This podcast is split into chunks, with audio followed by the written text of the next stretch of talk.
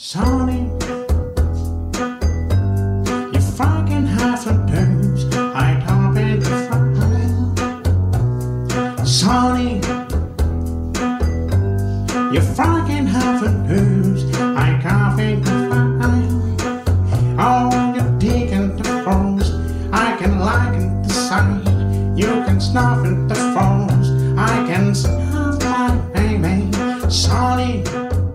Bonjour à toutes et bonjour à tous, et vous écoutez le deuxième épisode de Super Cover Battle, l'émission qui classe toutes les reprises, les bonnes et les plus douteuses. Et comme pour le premier numéro, j'officie avec mon acolyte unanime et pas du tout anonyme, puisqu'il s'agit toujours de Damien de l'excellent podcast Écoute ça. Bonjour Damien, comment ça va? Salut Maxime, bah ça va très bien, je suis très très content de faire ce deuxième épisode. On n'était pas certain qu'on allait pouvoir en faire beaucoup, mais apparemment ça va s'inscrire dans le temps ce truc. hein. On a reçu une sacrée quantité de listes, honnêtement je ne m'attendais pas à en avoir autant, donc on a, on a du boulot, c'est cool. Alors moi je- quand j'écoute euh, Super Ciné Battle, parce qu'on on, on va tout de suite redire à qui on doit tout ça, hein, cette idée-là on l'a honteusement copiée euh, au podcast Super Ciné Battle qui est, qui est pour nous deux un, un podcast qu'on aime vraiment beaucoup. Et euh, à chaque fois que j'écoute Super Ciné Battle, je me dis mais combien Daniel reçoit-il de listes? Alors, Moi je peux vous dire, là on a devant nous une liste de 70 morceaux. Voilà, ça donne une bonne idée.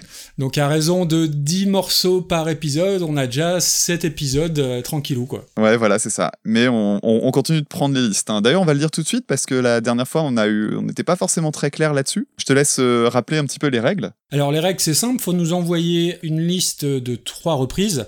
Euh, vous pouvez faire comme dans Super Ciné Battle, à savoir donner un nom à votre liste. C'est déjà un peu le cas et ça peut être marrant. Pour les envoyer par mail, donc euh, Harrycover le podcast tout attaché euh, gmail.com ou écoute ça podcast gmail.com. C'est bien ça, Damien? C'est tout à fait ça. Bien évidemment, vous faites ça selon vos préférences d'animateur. Comme ça, euh, ça peut créer Oui. des, des tensions entre nous, ce qui, ce qui pimente un peu l'émission, c'est parfait. Damien a pas reçu de mail, alors il est. Non, non, voilà, en fonction de vos affinités, euh, ça peut être des reprises que vous aimez, des reprises que vous aimez pas forcément, ou simplement pour euh, avoir notre avis sur certains morceaux. Donc allez-y, faites-vous plaisir, envoyez-nous tout ça. Autre précision aussi pour ces morceaux, il faut qu'ils soient parus sur des versions officielles, c'est-à-dire des albums qui sont sortis ou des compilations. Et dans le cas où on aurait des albums de compilation, on va éviter de faire toute la flopée de l'album, donc essayez de choisir un morceau qui semble plus important, plus emblématique, qui vous parle davantage, histoire qu'on reste pas trop sur euh, tout le temps la ça. même chose. Et puis aujourd'hui, donc on va faire 10 morceaux, et on a choisi de prendre un morceau par liste. Donc dans les prochains épisodes, peut-être qu'on reviendra sur euh, d'autres morceaux envoyés par, euh, par certains auditeurs, mais ça permettait que ce soit équitable entre les 10 premiers auditeurs qui nous ont envoyé des listes, et puis aussi de mélanger un petit peu les styles. Et, et l'idée, voilà, c'est de passer du métal, de passer de la chanson française, mais pas que, et de varier tout ça. Est-ce que tu rappelles les critères pour le classement, Damien? Les critères sont pas extrêmement compliqués, on va se- s'intéresser à l'originalité. J'ai oublié les autres. L'originalité, l'intention derrière la reprise, Ah oui, tout à fait. et puis notre jugement, tout simplement, je crois. On va pas faire plus compliqué. Après, on va se baser aussi euh, sur euh, nos deux domaines d'expertise, entre guillemets. Toi, tu, tu travailles beaucoup sur les reprises dans ton propre podcast. De mon côté, je fais de l'analyse musicale. Et d'ailleurs, aujourd'hui, j'ai deux, trois petits trucs euh, à expliquer sur quelques morceaux. Ok. Donc, il y y a quand même des critères relativement objectifs. Mais bon, c'est un classement, donc il y a toute sa part d'arbitraire également. Mais c'est ça qui fait la beauté du truc. hein. On a déjà des gens qui sont pas d'accord avec nous, et c'est ça qui est cool. C'est ça. Donc toi, en fait, t'as la théorie, puisque tu connais la musique, tu connais le solfège, t'as la pratique parce que tu en joues, et moi j'ai le reste, à savoir, euh, qu'est-ce qui me reste Le cœur et l'émotion. Voilà, on va résumer ça comme ça. Ah putain, ça y est, on refait ce procès. Ah bah ouais, je suis lancé, c'est parti. Putain, j'ai fait le podcast pour qu'on arrête de me dire ça. Ok, bon, très bien. Non, non, je plaisante, je plaisante. Et ben on va rappeler le classement, sachant qu'on a 16 morceaux qui ont été classés euh, la dernière fois. On va rappeler le classement donc des trois meilleures reprises, donc qui sont Valérie par Amy Winehouse, chanson des Utons. On a ensuite en numéro 2 Your Song par Billy Paul, chanson originale d'Elton John. Et en tête de liste, Mad World par Gary Jules, chanson originale de Tears for Fears. Et dans le bas du classement, tu veux donner la- les titres de ouais, fin? allons-y. Donc euh, le worst of pour l'instant en antépénultième, je crois que c'est comme ça qu'on dit. On a Back in Black reprise par Shakira, donc euh, morceau de la CDC à l'origine, suivi par Je te donne de Jean-Jacques Goldman repris par Worlds Apart et Mm. enfin euh, cette espèce de, de, de chose immonde qui était la version de Attack Attack de la chanson de Katy Perry I Kissed a Girl. Parfait, joli programme. Et ben on va attaquer Attaquons, attaquons. Qu'est-ce que t'en penses? Attaquons.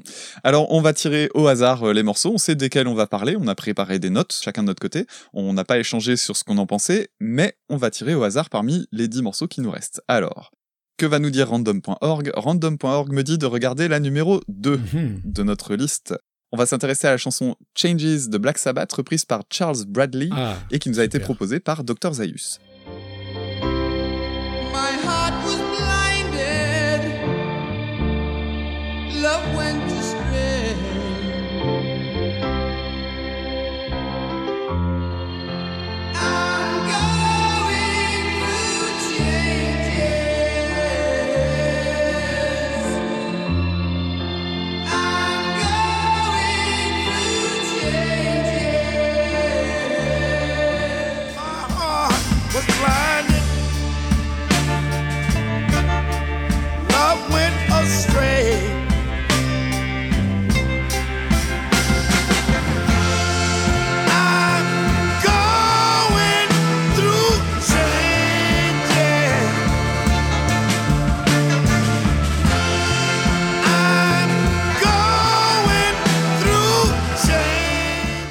Alors donc euh, Changes de Black Sabbath euh, à l'origine.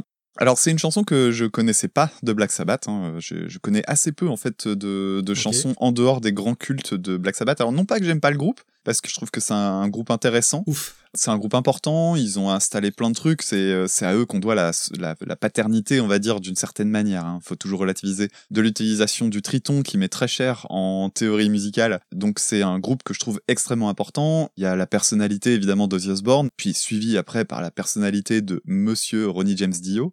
Donc c'est un groupe que j'ai trouvé intéressant surtout en regardant des, des lives en fait euh, essentiellement. Mais c'est pas un groupe que j'écoute vraiment pour mon plaisir, même si euh, je reconnais euh, tout ce qu'ils ont. Mais la chanson Changes en l'occurrence, je la connaissais pas du tout. D'accord. J'avais jamais entendu ça et je savais pas qu'ils avaient fait une chanson de ce style-là.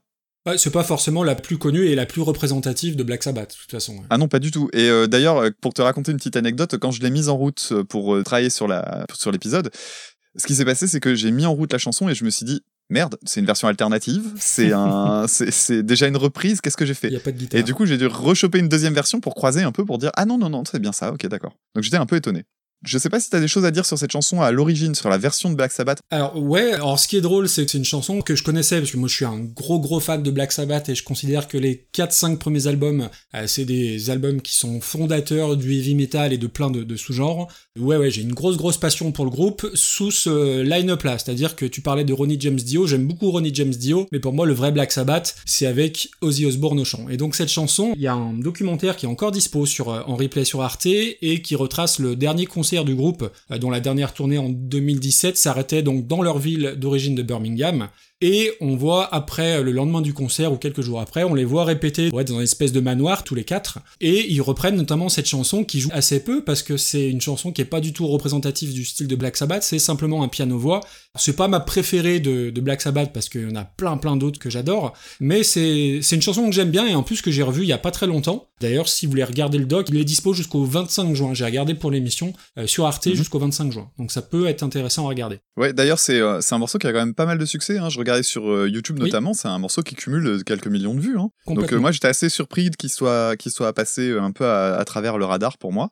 Sachant aussi que c'est un morceau qui est, euh, quand on lit les commentaires surtout, euh, enfin, je le dis souvent dans l'émission, mais j'adore lire les commentaires. euh, On apprend plein de choses, notamment sur le ressenti des gens. C'est une chanson qui parle de relations en fait. C'est une chanson qui a été écrite par le batteur en parlant de la relation qu'il avait avec sa femme, donc au moment de leur divorce. Et il y a plein de gens en fait qui parlent de bah, d'histoire familiale, des gens qui parlent de bah, de décès d'un membre de leur famille, etc., avec lesquels ils se sont sentis, ils ont senti que les liens se distendaient petit à petit, etc.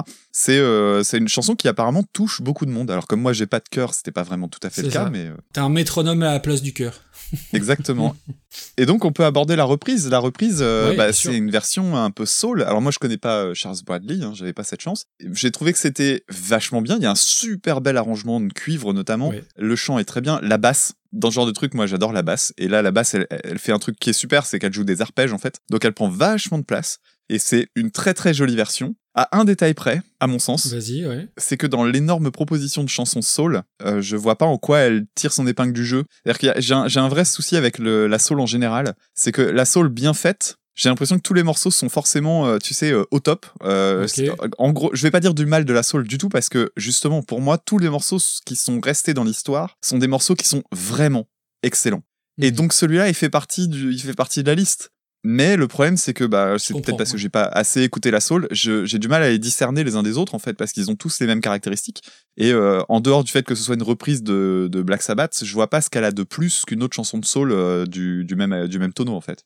Bah, alors après, oui, on, on prend le, le problème pas forcément par le même sens, mais c'est là où je trouve qu'elle se démarque justement, c'est bah, déjà qu'elle reprend un morceau de métal. Alors on l'a déjà dit la, la dernière fois, euh, quand des groupes euh, ou des artistes euh, entre guillemets euh, autres que métal reprennent des chansons de métal, c'est souvent assez raté. Hein, on se souvient de Shakira. Et là, Mhm. pour le coup, euh, moi, je connaissais la chanson, je connaissais Charles Bradley, euh, mais quand je l'ai réécouté, j'ai la sensation que c'est un titre qui a été composé pour de la soul. Alors je sais pas s'il y a des après Ah oui, s'il y a des techniques de compo ou ce genre de truc là, mais ça, ça pourrait être une chanson soul signée par un soulman dans les années 60. Tu vois ce que je veux dire? Et alors Ouais, ouais, je que c'est une chanson qui est reprise et en plus tu la reconnais. Je veux dire, il a pas euh, dès la Mhm. dès les premières mesures, tu- si tu connais la chanson de base, ce qui était mon cas, tu reconnais la chanson. Donc ça, je trouve que c'est très très fort, c'est-à-dire qu'il dénature pas complètement l'original et en même temps, ça a l'air d'être un morceau qui a été composé par euh, quelqu'un qui est habitué à faire de la soul. C'est ça que je trouve assez dingue. Et par rapport à Charles Bradley, alors moi j'en ai déjà parlé dans un épisode euh, sur la chanson Heart of Gold de Neil Young qu'il avait repris. Et c'est un type qui a un destin assez tragique et qui a chanté toute sa vie hein, depuis les années 60 et qui a été connu euh, fin des années 2000 et il a eu le temps de sortir quatre albums, il avait déjà 60 ans et il est mort assez tragiquement, euh, je crois, il y, a, pas très longtemps d'ailleurs. Et du coup, là, oui, alors moi je connaissais son premier album euh, No Time for Dreaming que je te conseille et que je conseille à tout le monde et qui est vraiment génial, il a une voix absolument absolument dingue. Et ce que j'aime beaucoup, c'est que voilà, ça semble une chanson composée par un soulman pour de la soul. Et c'est ça qui est assez dingue, venant d'une chanson de Black Sabbath, qui est pas forcément le groupe le plus subtil de l'histoire, quoi. Ouais, je te rejoins. Non, je te rejoins. Et puis le, la, la version de Black Sabbath, c'est pas un morceau que je trouve euh, vraiment faramineux, alors que celle-là m'a plu davantage. D'ailleurs, on, on a oublié de le dire dans les critères, mais il y a aussi cette question de meilleur que l'original ou pas. Oui. Bah, ça me semble assez évident que oui. Euh, ouais, honnêtement, alors, ça me fait un peu de mal de dire ça de Black Sabbath, mais Mhm. je, je trouve qu'elle apporte un peu plus de choses là-dessus, je te rejoins. Ouais. Surtout qu'elle ramène, euh, du coup, avec le chant euh, super enlevé, euh, toute une dramaturgie qui, est, qui est encore plus forte, je trouve. ouais. Non, non, c'est su- super chouette. hein. Bon, bah ça Mhm. part haut déjà. hein.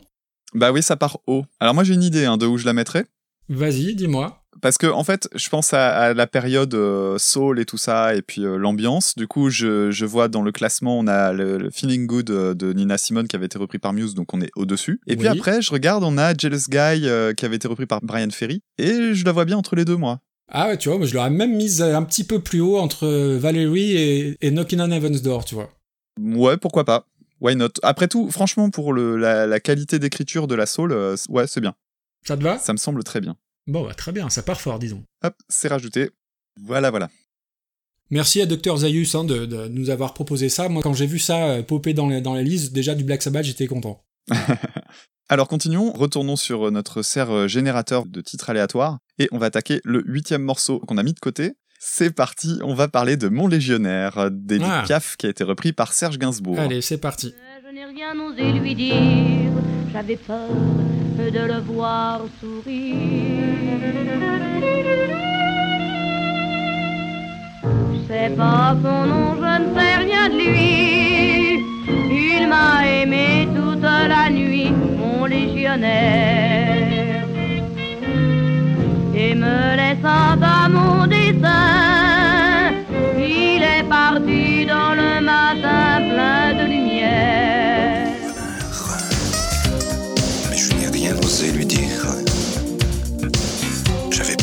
peur de le voir sourire. Je sais pas son nom, je ne sais rien de lui. Il m'a aimé toute la nuit, mon légionnaire. Et me laissant à mon destin, il est parti dans le matin plein de lumière. Il était mince, il était beau, Mon Légionnaire, donc, par Edith Piaf. Donc, c'est un morceau qui remonte à 1937.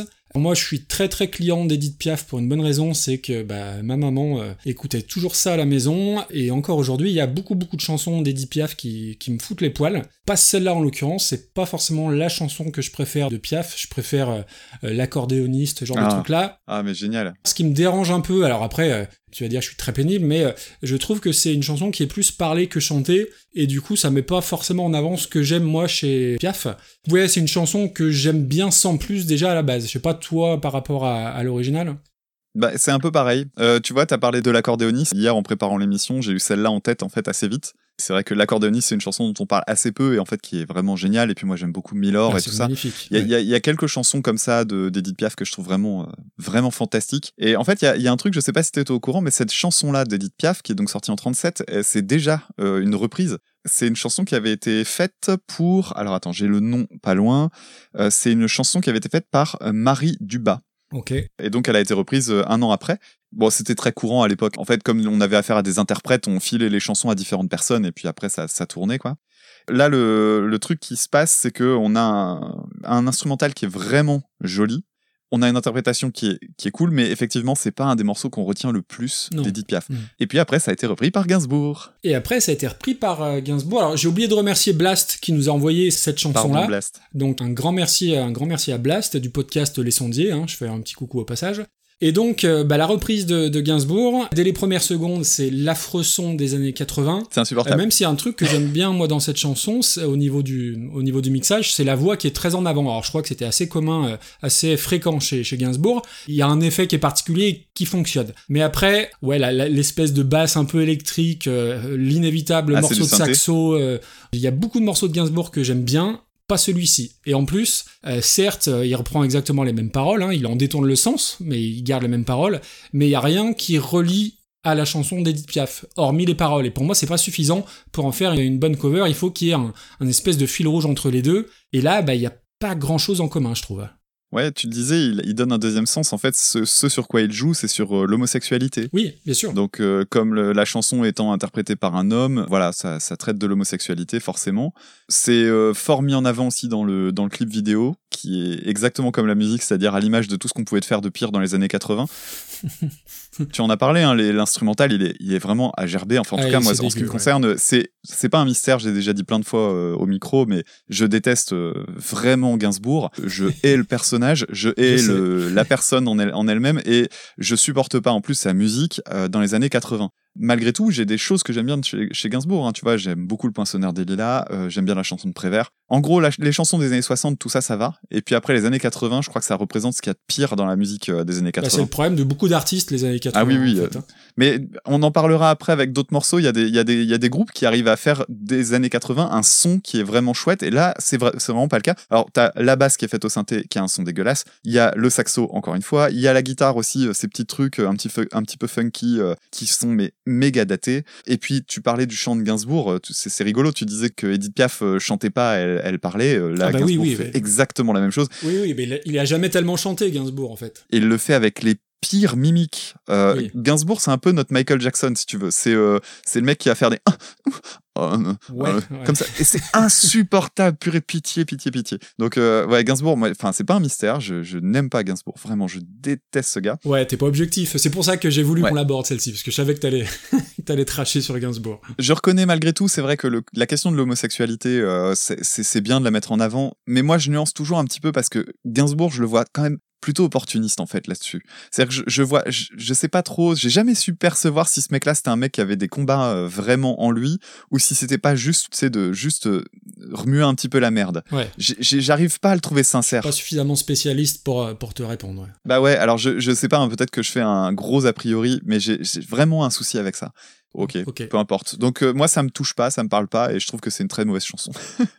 mais Ben, cela non, dit, je suis assez alors attends, c'est une mauvaise chanson, mais je vais nuancer quand même sur un truc, c'est que par rapport à la liste, moi je vois ça, c'est du ventre mou bas, c'est-à-dire que c'est Ouais. hmm. c'est une mauvaise chanson parce que simplement j'aime pas ce genre de musique et j'aime pas Gainsbourg.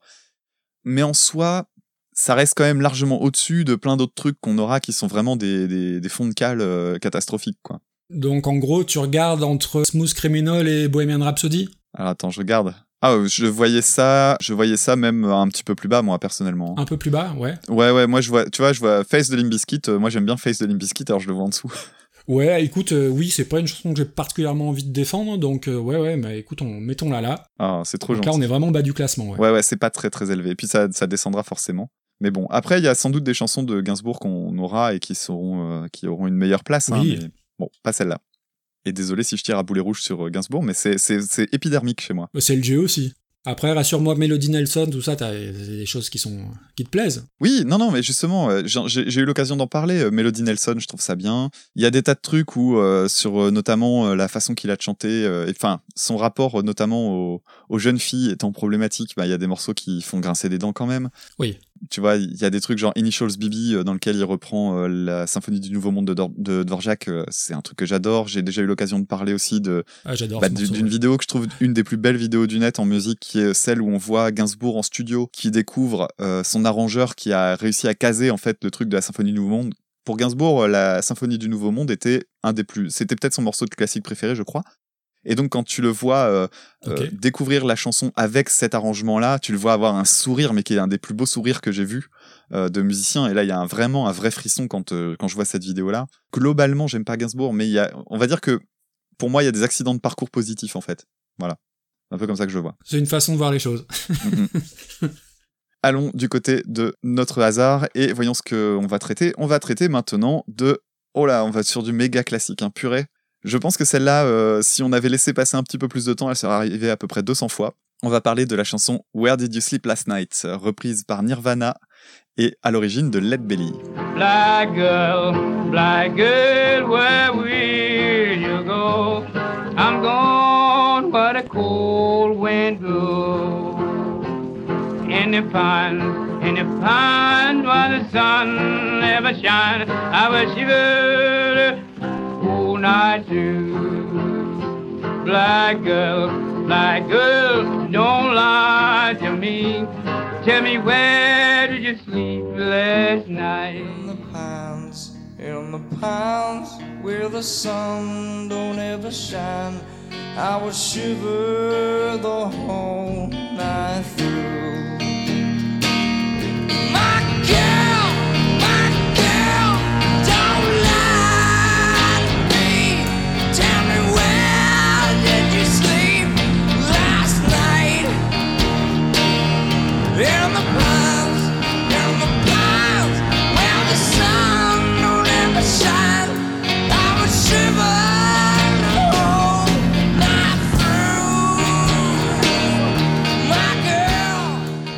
Alors, Where Did You Sleep Last Night par Led Belly, donc euh, qui est un morceau sorti en 1939, mais la vraie origine du morceau remonte euh, à 1870. Je crois que ça, ça fait partie des classiques du, du blues américain, donc c'est à date le morceau le plus vieux qu'on aura traité et je pense que ça va être compliqué de le battre. Donc moi l'original, bah, je, ouais, j'aime beaucoup. Après, Where Did You Sleep Last Night, c'est la pub de Mars. Alors je sais pas si t'es assez vieux pour t'en Je souvenir. me demandais si toi t'allais le dire ou si j'allais le faire, mais nickel. Ouais, on vrai. est de la même génération, Alors c'est la pub la de. Mars, et pour la petite histoire, la pub avait été réalisée par Gérard Jugnot. Ah ouais. Voilà. Je suis très client de Gérard Jugnot, donc euh, ça fait partie des trucs que je sais sur lui.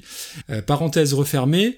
Donc c'est un blues euh, très très classique, j'ai pas mille choses à dire sur l'original, et puis c'est surtout la, la reprise qu'on cherche à classer. Et là, sur cette chanson et sur le concert, le fameux MTV Unplugged de Nirvana en particulier, j'ai beaucoup de choses à dire. Alors on, on va me jeter des pierres très certainement, mais alors je vais me justifier, je trouve que c'est un disque et un concert qui est très surévalué. Je m'explique dans le sens où, alors oui, tous les gens de ma génération, de notre génération, ont écouté ce disque-là. Après, il est sorti dans un contexte quand même qui est très particulier, Mhm. euh, c'est-à-dire après la mort de Kurt Cobain. Ça lui confère une certaine aura, et à un moment donné, il a fallu mettre en avant ce disque-là, qui est en plus sorti euh, après coup, donc je peux pas m'empêcher d'y voir un côté opportuniste, même si euh, à la base, je crois que c'était une demande de la maison de disques qui demandait à Novoselic et à Dave Grohl de, de choisir un morceau entre guillemets hommage, et les deux encore euh, certainement noyés sous le chagrin, comme on peut l'imaginer. Ils ont eu du mal à, à trouver un, un morceau. Ils ont décidé de sortir tout l'album. Et déjà, c'est pas un vrai MTV Unplugged parce qu'il y a des guitares électriques. Je suis un nazi de l'exactitude, mais pour moi, c'est pas un vrai MTV Unplugged. Ils basent leur set sur pas mal de reprises, donc euh, je vais pas dire que c'est triché, mais bah, c'est pas complètement juste. Et musicalement, euh, des fois, je trouve que c'est pas extraordinaire. Pourquoi? Par rapport à d'autres MTV Unplugged. Quand tu poses la question à des gens, c'est quoi le meilleur MTV Unplugged? Tout le monde va te répondre Nirvana et ça m'énerve un peu. Alors j'en ai déjà parlé, j'avais fait un épisode spécial sur les MTV Unplugged. Alors moi j'aime beaucoup Nirvana, hein. Bleach, euh, Nevermind, c'est des albums qui ont changé beaucoup de choses, qui sont énormes, mais je trouve que ce MTV Unplugged, on lui accorde un petit peu trop de place. Et en plus, alors je suis désolé, je parle beaucoup, hein, mais euh, je te laisserai euh, Te couper au montage. défendre la chanson s'il y, y a besoin. C'est une reprise, mais j'ai presque pas envie de la juger, dans le sens où ce que fait Cobain et, ses collègues, euh, Mark Lanegan l'a fait en 90. Et d'ailleurs, c'est euh, Mark Lanegan, c'était un des un des Screaming Trees, un ami aussi de Kurt Cobain, qui a déjà repris cette chanson sur un de ses premiers albums, et vraiment dans cet esprit-là, alors c'était pas en version acoustique, mais un petit peu avec la, même ambiance derrière, et c'est cette chanson qui a donné l'envie à Kurt Cobain de la reprendre sur le MTV Unplugged. Donc du coup, c'est pas tellement une reprise de Led Belly, moi je trouve que c'est plus une reprise de Lanegan. Mhm. Donc après, c'est difficile de juger. J'aime bien la chanson, mais euh, je préfère largement la version de Mark Lanegan.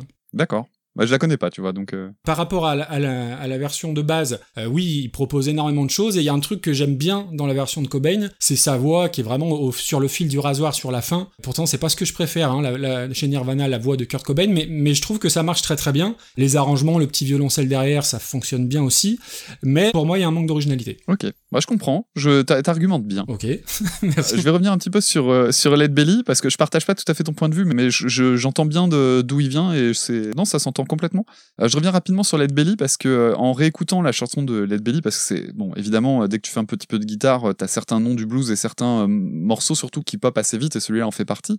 Led Belly, juste pour revenir sur un truc assez spécifique, c'est que quand tu écoutes la chanson d'origine, en fait, il y a un truc qui m'a beaucoup marqué, c'est que la guitare avait l'air d'être accordée très grave et c'est le cas. Il était accordé en si. Alors c'est super original en fait pour l'époque. C'est-à-dire qu'il est accordé comme on aurait une 7 cordes aujourd'hui, quoi Ah oui. parce qu'il jouait sur un tirant très très euh, très très fort.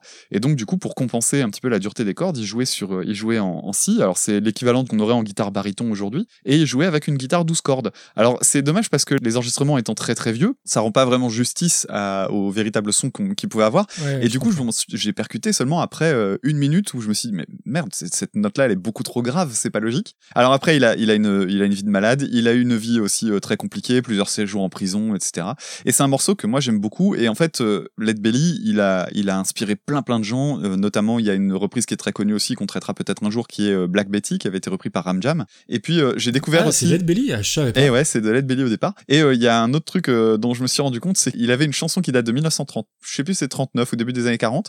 Peut-être un peu plus début des années 40, je dirais. Qui s'appelle Mr. Hitler, qui est, qui est une chanson où il dit euh, euh, Hey Hitler, we're gonna get him down, ou je sais Ah plus, un ouais. truc comme ça. Ouais, c'est assez marrant de voir ça comme ça. Bon.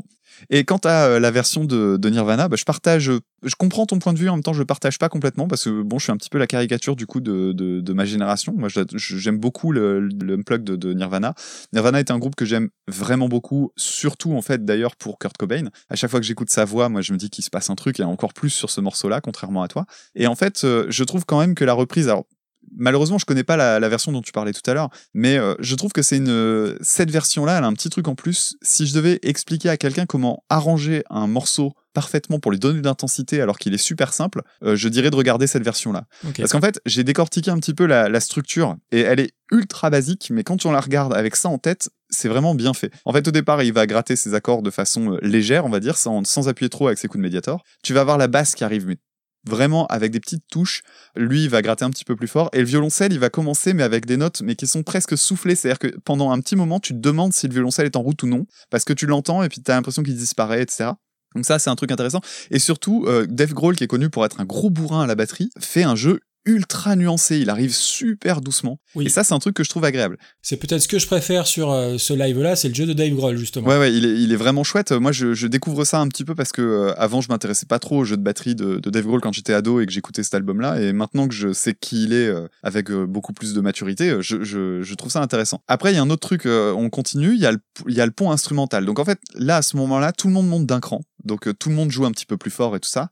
Et surtout le violoncelle, d'ailleurs, c'est là qui va prendre le plus de place. Et là, t'as le retour solo. Oui. Donc euh, là où tout se coupe, donc super soft au médiator, la basse qui revient mais par toutes petites touches. Euh, pareil, euh, Chris Novoselic qui est, qui est génial à ce moment-là de, de vraiment de, de souplesse dans son jeu. Et puis l'explosion finale avec le chant, euh, tu en as parlé hein, d'ailleurs très très bien, le chant qui Oui, défonce. c'est le passage que je préfère. Et pour la petite anecdote par rapport à, à ce morceau-là, j'ai appris tout à l'heure que au début du morceau, en fait, si on regarde la version euh, unplugged sur YouTube, l'album, nous on le connaît avec euh, les coupes, Oui. parce que on a l'impression que c'est un, un, un concert qui s'est fait d'une traite. C'est effectivement un concert sur une soirée, mais il y avait plein de petits blancs, il y avait des changements de line-up, etc. Donc ça prend du temps. Et sur les versions YouTube, en fait, on revoit les, les petits moments entre deux. Et là, on voit qu'il parle avec, euh, on voit Kurt Cobain parler avec euh, Chris Novoselic et un petit peu avec le public. Et il mentionne un truc assez rigolo. Il explique, avant ce morceau-là, qu'il y a euh, quelqu'un qui lui avait proposé d'acheter la guitare de Led Belly parce que Kurt Cobain admirait beaucoup Led Belly. Lui a proposé d'acheter la guitare de Led Belly pour 500 000 dollars.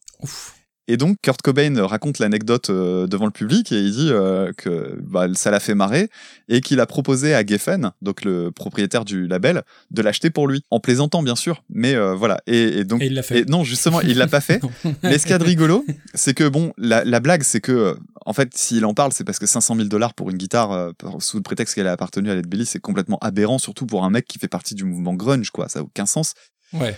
À ceci près que dans un mois, il va y avoir euh, la mise en vente euh, aux enchères de la guitare de Kurt Cobain utilisée pour l'Unplugged. Et cette guitare, pour l'instant, euh, les enchères vont partir à 1 million de dollars.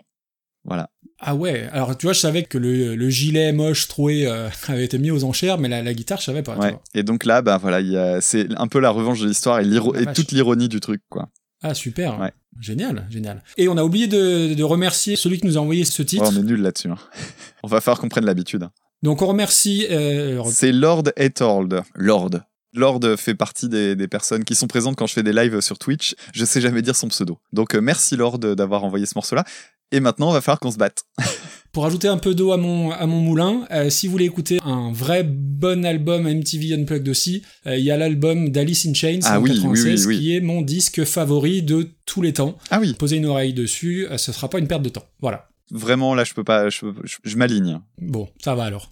Le, le unplug de, Alice in Chains, il déboîte. Bon, alors où est-ce qu'on place euh, du coup Nirvana? Alors je vais te laisser, je vais te laisser euh, voir où toi tu le mettrais parce que euh, moi je le vois assez haut évidemment et je suis assez curieux de voir puisque tu le nuances euh, où est-ce que tu le descendrais? Eh ben, je trouve que, alors après, moi, je connais parce que j'aime beaucoup Mark Lanegan, euh, donc du coup, moi, je me fixe un peu par rapport à ça, mais c'est pas forcément une bonne idée parce que sinon, euh, il y a zéro originalité et je vais mettre ça bas. Après, il y a quand même pas mal de choses que j'aime bien dans la version, hein, je l'ai, je l'ai dit. Donc pour moi, euh, ouais, ça irait entre en dessous de Sweet Child of Mine par Sheryl Crow. Je trouve que ce serait une place qui est Ouf. pas mal. Ça veut dire que tu le mets en dessous de Feeling Good? Ah non, du coup, non. Feeling Good, c'est toi qui l'as mise haut. Hein. Moi, Feeling Good, je voulais, je voulais mettre ça plus bas. Non, t'as raison, ça peut pas être en dessous de, de Muse. Eh ben, entre les, entre les Guns et Brian Ferry. Ouais, ok, d'accord, ça me va. Je pensais que t'allais la mettre un cran en Ça dessous, donc du coup je discute pas, je, je, je, je le note avant même que tu puisses faire demi-tour. Hop, voilà, c'est fait. C'est mis dans le tableau. Donc, du coup, elle est sixième dans le classement. Ouais, c'est ça. C'est pas mal. c'est- c'est pas dégueu. C'est pas mal. Alors continuons notre petit tour d'horizon et attaquons avec le quatrième morceau de la liste euh, qu'on a mis de côté. Oh, on va changer d'ambiance carrément. On va regarder un morceau qui nous a été proposé par Benjamin. Le morceau Vive le feu à l'origine des Berruriers Noirs, repris par Lofofora en 96. Par des jerrycans, des jeunes chômeurs s'adonnent au cocktail molotov Des Iraniens enflamment le corps de l'oncle Sam Des sauteurs s'abandonnent autour d'un grand feu de choc Un gang de pyromanes se croit au paradis Les pompiers en ont c'est la grève aujourd'hui. Il y a le feu partout, c'est la fête des fous. Il y a le feu partout, vive le feu, vive les fous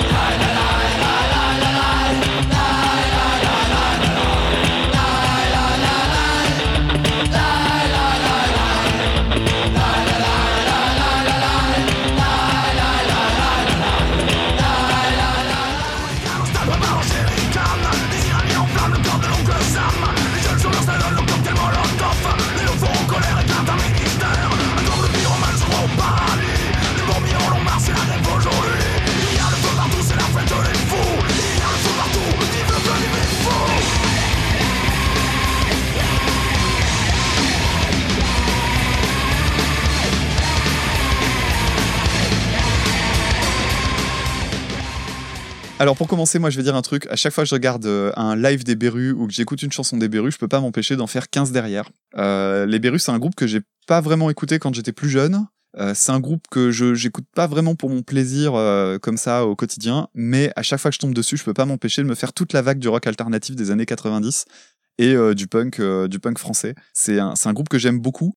Il y a tout un tas de trucs dans les signatures sonores qui, qui sont des défauts et qui deviennent des qualités, notamment cette fameuse boîte à rythme euh, en boucle. Bon, ce morceau-là, il, déglingue, moi je trouve. Il y a les, les paroles hein, qui, sont, qui sont vraiment géniales, avec des super expressions. Un peu difficile à capter, hein. d'ailleurs. Vaut mieux avoir les paroles sous le pif pour pouvoir savoir ce qu'ils disent. Parce que, bon, il y a ce, ce truc, euh, faire un grand feu de keuf, par exemple. euh, on a l'impression d'entendre un seul mot. Ouais. Et là, en fait, c'est faire un grand feu de keuf. J'a- J'adore l'expression. Et bon, ap- après, il y, a- il y a un défaut dans la version d'origine, c'est cette fin complètement what the fuck avec des bombardes. Euh, mais bon, c'est un morceau que j'aime beaucoup. Il décrit une espèce de, de monde qui part en vrille totale. Et la conclusion, c'est vive le feu. Euh, voilà. Bien, bien, bien. Et l'Ofofora, ben l'Ofofora, euh, c'est euh, c'est un groupe que j'apprécie, que j'aime bien voir en concert. C'est d'ailleurs le dernier concert que j'ai vu avant le confinement. Et euh, c'est un, un- mais c'est un groupe que j'écoute assez peu en, en CD en fait, à quelques exceptions près, notamment Vive le feu parce que je trouve qu'ils ont vraiment euh, explosé la version euh, originale en lui mettant tout ce qui manquait, c'est-à-dire une, une sorte de violence euh, super forte. En fait, en gros, c'est la version originale mais avec un boost euh, énorme. Il y a, y a vraiment une patate de malade. Il y a un truc qui est assez fort, c'est euh, l'idée d'avoir mis un effet sur la voix au moment du la la la qui donne un côté un peu glauque. Et, et en plus de ça, il y a un il y a un truc Mhm. que je trouve vraiment fort euh, chez Lofofora, c'est le, le groove. Euh, Il y, a y a tout un truc euh, très swingé en fait, le tac tac tac tac tac tac tac. Ils le font super bien. Il y a de la basse slappée. Enfin, moi franchement, je trouve que c'est très très chouette. Et il y a le et eux ont remplacé cette fin à la bombarde par une espèce de de truc où le en studio ils ont dû augmenter tous les potards pour faire en sorte que ça sature. Et donc c'est super Oui. pénible à écouter. Ouais, c'est marrant quoi. Il y a un côté genre, eh c'est punk. Alors du coup on va faire un truc de sale gosse. J'aime beaucoup cette version. Ok. Ok, ok. Et ben moi je dirais surtout que Lofofora, ils ont eu la bonne idée de la faire plus courte. Ah, Salopard. bah t'es mais- pas un punk toi. Euh, alors euh, je vais revenir sur l'original. C'est la triple peine pour moi, c'est-à-dire que alors bon, euh, oui, je reviens, je reviens. Attends, attends, attends, t'interromps, je t'interromps. Si vous voulez envoyer des listes de gauche, vous me les envoyez à moi. Ah, tout de suite ramener ça à la police. Alors non, alors tu vois, tu m'as, tu m'as coupé en plus. Euh, les, les propos sont tout à fait louables. En plus, euh, euh, j'ai vu que euh, parce que j'ai bossé un peu hein, la, la jeunesse en mer, le Front National, ça vient d'eux, donc euh, Bien sûr. rien que pour ça déjà, on, on leur doit du respect.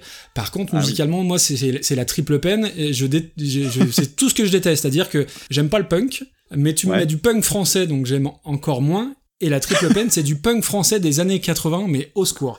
Vraiment, la, la voix, c'est affreux, euh, c'est c'est c'est agressif, c'est mauvais. Euh, alors, je suis Ah pas oui, de la bonne punk. génération. euh, je connaissais quelques morceaux, mais euh, euh, vraiment, c'est tout ce que je déteste. Toute cette scène française alternative fin des années 80, c'est tout ce que j'aime pas. Alors oui, j'ai fait l'effort de, de regarder, de lire les paroles, et je me suis rendu compte effectivement de oui de certaines de certains messages un peu subtils. Et puis voilà, le- ils ont des propos, c'est ce que je disais tout à l'heure, tout à fait louables, mais pour moi, ça ça suffit pas à ce que je les écoute.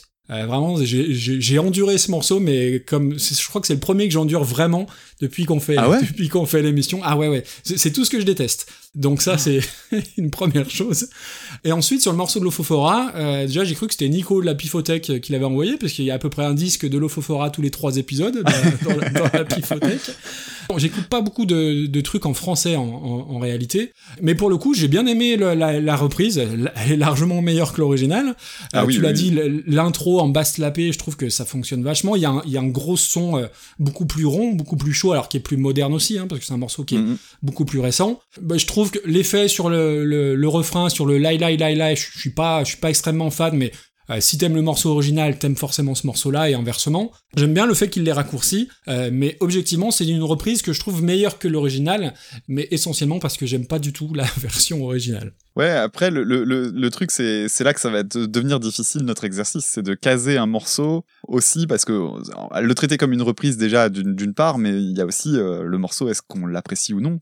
Et là, ça va pas être évident. Il faut savoir être objectif et je, je, je, je Ouais. comprends les, les, les choses bien faites de la reprise, hein, clairement. hein. Je, compte sur toi là-dessus. Je te ferai écouter. Tu vois, hier, j'ai fait un effort, j'ai écouté trois albums de Pink Floyd. Ouais, mais Euh, tu m'as pas ferai une demandé sélection de- demander. d'albums de punk français. Ouais, on peut essayer. On peut essayer. Bon, alors, Alors. du coup, où est-ce qu'on place ça? Alors pour moi, euh, en fait, il faut que je me base, euh, si je regarde le classement, un morceau que j'aime pas trop, mais qu'on n'a pas trop mal classé pour pas non plus te vexer. Euh, pour moi, c'est quand même dernier tiers, hein, non Ah Ah ouais, ah ouais. Moi, depuis tout à l'heure, j'ai l'impression de regarder au même endroit, en fait. Alors, du coup, euh, je, me, je me dis, euh, dernier tiers, dernier tiers, c'est c'est rude quand même. Dans le dernier tiers, il y a Serge Gainsbourg, mec. Il y a Euh, Carnival in Call que t'as pas aimé. Bah honnêtement, non, je- non, t'as raison. Je préfère écouter la euh, Vive le feu par l'Ofofora que Maniac de Carnival in Call. Donc déjà, faut, si on est cohérent, faut aller au-dessus. Tu vois, même, même Smooth Criminal de Alien on Farm, techni- enfin, c'est quand même mieux. Tu vois, entre Bohemian Rhapsody et Maniac, je trouve que c'est pas mal. Ah. C'est c'est dur. Ça, ça tu négocie, vois, Paki- ça Panic négocie. at the Disco, c'est- on avait dit que c'était une reprise transparente, tu vois. Oui, c'est vrai, c'est vrai aussi. Tu me la laisses juste au-dessus de Bohemian Rhapsody, ça me fait déjà mal de savoir qu'elle est en dessous d'Alien on Farm. Ouais, et puis de toute façon, elle va descendre au fil des épisodes, donc ça. voilà, c'est ça, ça c'est ton côté pragmatique, c'est bien. Ok, Allez, alors, Vendu. continuons. Morceau suivant, c'est le cinquième dans la liste, donc euh, si on regarde, bah, c'est celui qui est juste en dessous, à savoir Mon ami la rose. ah, changement d'ambiance. Voilà, de Françoise Hardy, repris par Natacha Atlas. Tu m'admirais hier et je serai poussière pour toujours demain. peu de choses. Et mon amie la rose est morte ce matin. La lune cette nuit a veillé mon ami. Moi en rêve j'ai vu, éblouissante et nue, son âme qui dansait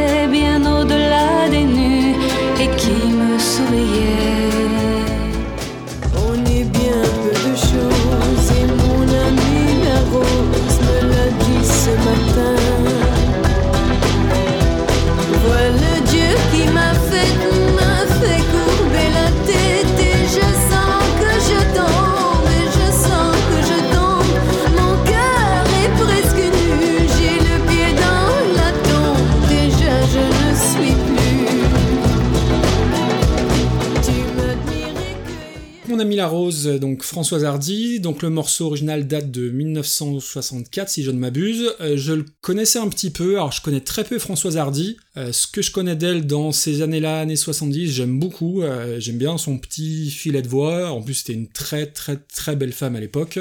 Euh, je crois que les Mick Jagger, David Gilmour, ils en étaient tous euh, red dingues à l'époque. Déjà dans le morceau original, alors je sais pas, peut-être que tu me contrediras, c'est l'impression que j'ai eue, peut-être que j'étais un petit peu influencé, mais on sentait déjà un peu la, la fibre un peu orientale du morceau. Mm. Et du coup, euh, quand tu passes à la reprise par Natasha Atlas, donc en 90 et on remercie Céline et Blast euh, qui nous ont envoyé les deux nous ont envoyé la même euh, reprise. Dès que ça démarre déjà tu voyages. Après euh, c'est- très bateau c'est très cliché ce que je dis mais la musique orientale c'est pas du tout ce que j'écoute. Le morceau il décolle vraiment quand il y a les percussions au début, bon, tu te laisses un peu bercer, et vraiment dès qu'il y a les derbuka qui entrent, là, euh, franchement, tu voyages. Pour la petite histoire, euh, pour des raisons professionnelles, euh, j'ai par le passé passé beaucoup de temps au Maroc, en Tunisie, et du coup, ça m'y a ramené, donc c'était plutôt très très agréable. C'est la seule chanson que je connaissais de Natasha Atlas, hein, je vais être honnête. J'ai vraiment beaucoup aimé. En plus, elle est, pour le coup, elle est plus longue que la version de base, mais tu t'ennuies pas une seule seconde. Et alors, autant je suis pas fan de la musique orientale quand c'est chanté par un homme, alors c'est peut-être très un peu sexiste, hein, ce que je vais dire, mais je trouve que quand c'est chanté par une femme, il y a un petit truc en plus euh, qui est amené et c'est très très agréable. J'ai vraiment passé un bon moment en écoutant la reprise. J'ai pas 8000 choses à dire dessus. J'ai un peu regardé, euh, j'ai un peu gratté après, j'ai vu qu'elle l'avait reprise avec, euh, en live avec Francis Cabrel. J'aime beaucoup Francis Cabrel, donc je me suis jeté sur la vidéo. Très objectivement, il apporte pas grand chose. Mais voilà, non, non, c'est une chanson que j'aime beaucoup. Euh, ouais, elle a plus de, plus de cachet que l'original. Est-ce qu'elle est plus réussie? J'en sais rien. Mais vraiment, c'est vraiment une reprise que j'aime beaucoup, beaucoup. Tu parlais du côté euh, oriental hier, j'ai essayé de la faire à la guitare en fait euh, pour euh, voir comment ça comment ça se faisait parce que moi aussi je ressentais un petit truc comme ça. Et en fait, objectivement, pas tant que ça. Le, le truc qui, à mon avis, donne le côté oriental dans la version de Françoise Hardy, c'est les chœurs. Parce qu'en fait, on a des chœurs qui sont vraiment très plaintifs et euh, on les retrouve d'ailleurs dans la version de Natasha Atlas. Je déteste la personne qui est euh, Françoise Hardy. Euh, je crois que j'aurais Ah bon? à peu près autant de mots désagréables pour elle que j'en ai pour euh, Gainsbourg. Qu'est-ce qu'elle a fait? Mais je connais du coup très peu sa carrière et ce que j'ai entendu, bah oui, c'est vraiment très joli. Il y a effectivement une une très belle voix. Le, le texte est, est, est assez touchant, même un- même s'il est un petit peu naïf. Au départ, c'était écrit donc par une autrice hein, qui s'appelle Cécile Collier et c'était suite à la mort d'une d'une amie à elle qui est une actrice euh, qui s'appelait Sylvia Lopez. On va on va donner son nom aussi. hein. C'était quand même chaud de me faire apprécier une chanson euh, de Françoise Hardy. Donc c'était déjà une plutôt belle découverte. Et quant à la version super. de Natasha Atlas, d'abord je me suis rendu compte que c'est une chanson très connue, visiblement. Oui. Elle avait notamment eu une victoire de la musique. Et moi je l'avais jamais entendue du tout. Ah, Clairement, sur la question de l'originalité, il y a un gros plus, hein, effectivement. Euh, Le fait de la refaire en version orientale, c'est la bonne idée. Ah bah oui. Tant et si bien que moi j'ai été vachement déçu euh, assez vite dans la chanson pour un truc tout con. C'est que, je l'ai déjà dit euh, au micro aussi, c'est que moi j'adore la sonorité de l'arabe. Été super frustré qu'elle chante en français en fait. Euh, D'autant Ah, plus que dans sa carrière, elle, elle a souvent dit que justement pour elle c'était compliqué parce qu'elle avait une sorte de double appartenance européenne et arabe. Et en fait, elle- soit c'est trop occidental, soit c'est trop oriental, mais en fait elle arrive, ja- elle arrive jamais à trouver vraiment le juste milieu, euh, peu importe les publics devant lesquels elle se présente. Et moi je me dis, mais ce morceau-là, il aurait été tellement chouette s'il avait été en arabe du début à la fin. Alors il y a un pont hein, qui est en arabe malgré tout. Oui, donc il y a, il y a les fameux chœurs qui sont très plaintifs qu'on retrouve dans la version de Natasha Atlas. Par contre, euh, moi j'y vois un énorme défaut, c'est euh, la production euh, qui est méga datée de la fin des années 90 et début 2000. On dirait du mauvais Obispo. Sur les sonorités, je trouve ça, il y, a- il y a vraiment des, enfin du mauvais Obispo, Il y a du bon Obispo. pléonasme, mais- Ouais, c'est- bien ce que je dis, c'est un pléonasme. J'ai un- truc qui, qui fait que j'ai pas pu apprécier la chanson autant que je le souhaitais. Donc moi, en ce qui me concerne, euh, c'est bien, mais ça m'a pas parlé plus que ça. Ça t'a pas transcendé, quoi. Ok. Non, pas vraiment. Mais je, mais je reconnais que c'est une belle façon de reprendre cette chanson. Puis ça permet aussi, bah, c'est l'avantage des, des reprises, peut-être de s'intéresser à la, la version originale qui était vraiment très très jolie. Ok. Tu verrais ça où dans le classement, toi? Euh, C'est compliqué, hein ouais, c'est compliqué parce que bah, c'est là qu'on va commencer à voir l'intérêt du jeu parce que là on a 22 morceaux maintenant dans la liste. Oui. On commence à voir se dessiner vraiment clairement le, le haut, le bas le, et le milieu, on va dire le mou. Moi je regarde ça, je me dis. euh, moi je vois ça à proximité de Whitney Houston, mais je ne saurais pas te dire si c'est au-dessus ou en dessous. Ouais, je regardais à peu près là, donc euh, entre Co- euh, ouais entre Korn et Whitney Houston à la limite. C'est- génial ce jeu. S'amuser à dire allez on met euh, on met Natasha Atlas entre Korn et Whitney Houston, mais ça a tellement aucun sens. Ah bah aucun. C'est Camoulox quoi. On compare des pommes et des poires, c'est génial. C'est exactement ça. Donc euh, du coup entre Korn et Whitney Houston, bah écoute c'est parfait. Donc douzième meilleure reprise de tous les temps, puisque c'est comme ça qu'il faut dire. Hein. Ouais. Euh, Natacha Atlas, mon ami la rose. Onzième même parce qu'on a un petit décalage avec pardon, le, le titre. Alors tirage au sort suivant. Eh bien on va aborder le morceau All Along the Watchtower qui est à l'origine de Bob Dylan et qui a été repris par Jimi Hendrix en 1968. But you and I, we've been through that. And this is not our fate. So let us not talk falsely now. The hour is getting late.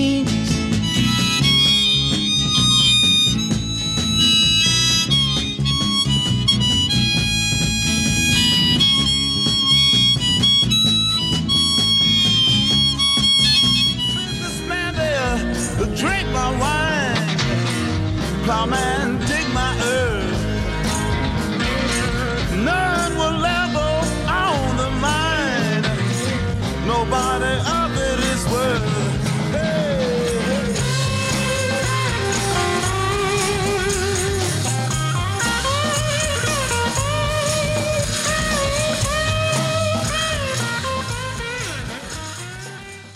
All Along the Watchtower par Bob Dylan en 1967 et repris par Jimi Hendrix l'année d'après en 1968. C'est un grand merci à Emmanuel qui nous a envoyé euh, donc une liste avec un joli titre, les reprises de Bob Dylan qui ont changé le game, trois petits points ou pas. Et alors c'est drôle parce que je sais pas s'il écoute mon podcast Emmanuel, mais euh, il y, a, il y a pas très longtemps, fin avril, j'ai fait un épisode sur cette chanson, alors pas sur la reprise de Jimi Hendrix, sur la reprise de, de Kezia Jones. Du coup, c'est assez drôle euh, parce que j'en avais déjà un petit peu parlé et il y a des choses que je vais que je vais forcément un petit peu répéter pour ceux qui écoutent, mais c'est pas très grave.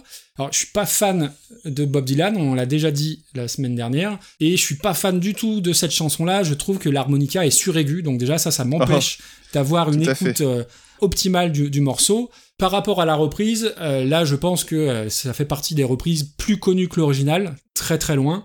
Moi j'adore. En fait il y a une citation, alors je me permets de, recaser ce que j'avais dit dans mon podcast, hein, tu m'en voudras pas. Euh, c'est un critique euh, de musique américain qui avait dit que dans la version de Bob Dylan, c'est le dénuement du scénario qui frappe les esprits, l'harmonica entêtant et suraigu de la rythmique simplissime et de la guitare sèche annonçant les conséquences du cataclysme. Avec la version de Jimi Hendrix, ce cataclysme est devenu palpable grâce au riff tourbillonnant de la guitare électrique. C'est vraiment ça, c'est-à-dire euh, la petite bleuette de Bob Dylan.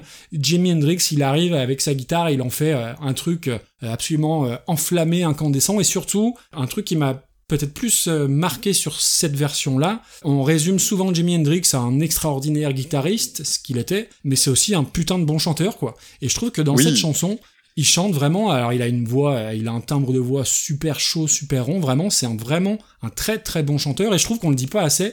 Et moi, c'est ce que j'ai envie de retenir de cette chanson-là. Alors après, le défaut de cette chanson, c'est qu'on l'a beaucoup beaucoup entendue euh, dans des pubs, dans des reportages TV et tout. Elle a été utilisée à toutes les sauces, mais ça reste une version très très très largement supérieure à l'original. Bah, je te rejoins complètement. Alors sur la chanson de Dylan, euh, je suis un peu du même avis par rapport à l'harmonica. Cela dit, je suis pas un grand fan du tout de Dylan et de la folk en général, euh, mais je trouve que c'est quand même parmi toutes les chansons que j'ai pu entendre, c'est une des chansons que j'ai trouvées les plus agréables de cette euh, veine-là. Mais effectivement, l'harmonica, c'est un peu la faute de goût. L'harmonica, comment dire, c'est un peu le djembé de la folk. C'est dès que t'en mets, c'est trop. c'est vraiment un truc qui moi me, me sort assez vite. Et surtout dans celui-là ouais ça, ça va tellement fort quoi. C'est pénible. Et la version de Hendrix bah tu l'as dit euh, c'est très bien que tu aies souligné la voix parce que c'est un des trucs que j'avais noté tout de suite. La voix de Ah, c'est Hendrix dedans ouais. est, est vraiment géniale. Et surtout une petite anecdote c'est que euh, Jimi Hendrix détestait sa voix et quand on entend ce morceau-là, on se demande pourquoi, parce que euh, vraiment ça, ça colle, mais tellement. Alors tu parlais aussi de l'importance dans la pop culture, parce qu'on l'a entendu un petit peu partout. Moi, cette chanson-là, elle est indissociable, mais quand je te dis indissociable, c'est indissociable. Dès que je l'entends, j'ai en tête les scènes du Vietnam de euh, Forrest Gump. Parce que c'est une chanson qui a vraiment sa place dans, cette, Ah dans ouais. ce film-là. C'est un film que j'ai vu euh, mais des dizaines de fois quand j'étais petit. Et donc du coup, ben voilà, c'est euh, c'est devenu la chanson de Forrest Gump pour moi. Enfin, une des chansons de Forrest Gump, parce que ce film-là a une BO euh, complètement dingue. Et puis, euh, Moi, ben, j'entends la pub orange, tu vois. Je préfère garder ma référence. Ouais, c'est c'est une chanson que je trouve très cool parce que même, tu vois, je suis pas un grand fan. Pour, pourtant, en étant guitariste, euh, il y a des idoles auxquelles on touche pas. Jimi Hendrix, c'est quelqu'un que j'apprécie, que je- alors je vois en quoi son jeu de guitare est révolutionnaire et tout ce qu'on veut, mais c'est pas quelque chose que j'aime écouter pour mon plaisir. Malgré tout, celle-là, ça fait partie des chansons que j'aime bien écouter. Et je trouve qu'il y a un Mhm. truc chouette, c'est qu'en fait, elle est beaucoup moins démonstrative que beaucoup d'autres qu'il a pu faire. Et il y a, il y a un petit côté que je trouve super chouette, c'est tous les, ce qu'on appelle les feels, c'est-à-dire des espèces de toutes petites euh, interventions solistes entre guillemets de euh, Mhm. une petite mesure euh, juste avant de commencer le chant etc et c'en est rempli mais c'est toujours fait avec beaucoup de avec beaucoup de délicatesse et ça ça Ouais. prend pas ça prend jamais le dessus tant et si bien que moi franchement dans les chansons de Hendrix je pense vraiment que c'est ma préférée d'Hendrix Oui, oui, moi aussi, c'est une de mes préférées, complètement, complètement. Bon, bah, ça va aller très haut, ça. Ouais, ouais, ça va aller très très haut. Ce- Celle-ci, euh, ça me semble assez évident. Puis je pense que rien qu'à cause du riff d'intro, elle est, elle est devenue iconique, mais grâce à la Oui. première seconde, Ah, quoi. C'est comme quand t'entends le pom pom pom pom de Beethoven, quoi. T'entends le din din din din din din. C'est là, tu dis, ok, c'est Mm. parti, quoi. Alors moi, je te dis où je la verrai. Bah, Je la vois popper dans les 3-4 premières. Ouais, ouais, bon, je regardais le trio de tête, tu vois. Ouais, ça me semble assez clair. Et puis en plus, bon, c'est là qu'on va avoir encore une autre difficulté. Il y a le poids de l'histoire aussi. C'est-à-dire que Valerie par Amy Winehouse, c'est moins ancienne et donc du coup, elle a peut-être moins fait ses preuves que celle Oui. d'Hendrix, malheureusement. C'est vrai aussi. Tu préfères écouter Mad World ou tu préfères écouter celle-ci? Oh, tu vois carrément, tu te dis est-ce qu'elle serait première? Honnêtement, oui. Ouais, je pense que je peux la mettre au-dessus de Mad World, ouais. Eh bah voilà, on a la tête de classement. Bim Allez, un numéro 1 dès le deuxième épisode. Magnifique. J'en profite pour faire un peu d'autopromo, mais euh, je parle de cette chanson avec la reprise de Kezia Jones. Pour ceux qui veulent écouter l'épisode, c'est l'épisode numéro 38. Voilà, ça c'est fait. C'est une honte, monsieur. Vous n'avez pas le droit de faire ça. Monsieur le Cabache, vous arrêtez. Quelle indignité. Alors, poursuivons et on va changer d'ambiance. On va écouter un morceau qui date de 2003, repris par Marilyn Manson, la chanson Tainted Love. Alors qu'il y a une euh, histoire assez particulière parce qu'en fait, c'est Mar- Marilyn Manson s'est appuyé sur une euh, chanson qui est très connue, mais qui est déjà une reprise, à savoir la version de Soft Cell, qui était elle-même reprise par euh, Gloria Jones. Et donc, en extrait, on va faire les choses dans l'ordre chronologique. On va être d'abord la version de Gloria Jones, puis Soft Cell, et juste derrière Marilyn Manson.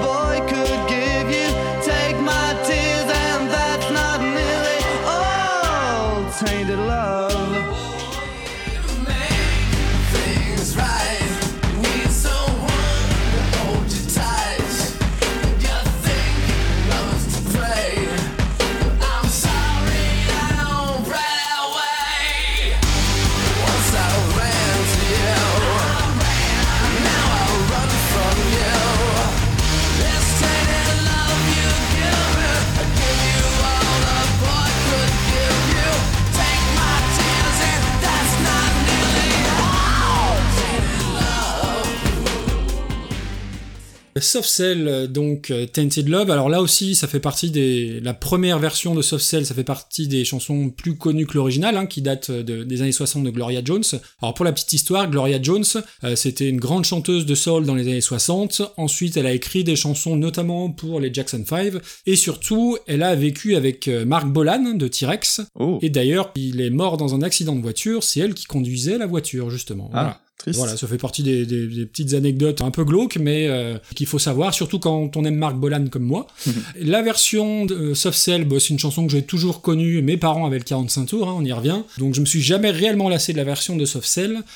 Et la version de Marilyn Manson, j'ai un avis un peu plus tranché. Alors déjà, j'ai découvert que c'était la BO d'un film qui s'appelle Sex Academy. Alors, je sais pas si tu l'as vu, moi je l'ai pas vu. Rien qu'au titre. euh, déjà ça, ça annonce pas de bonnes choses.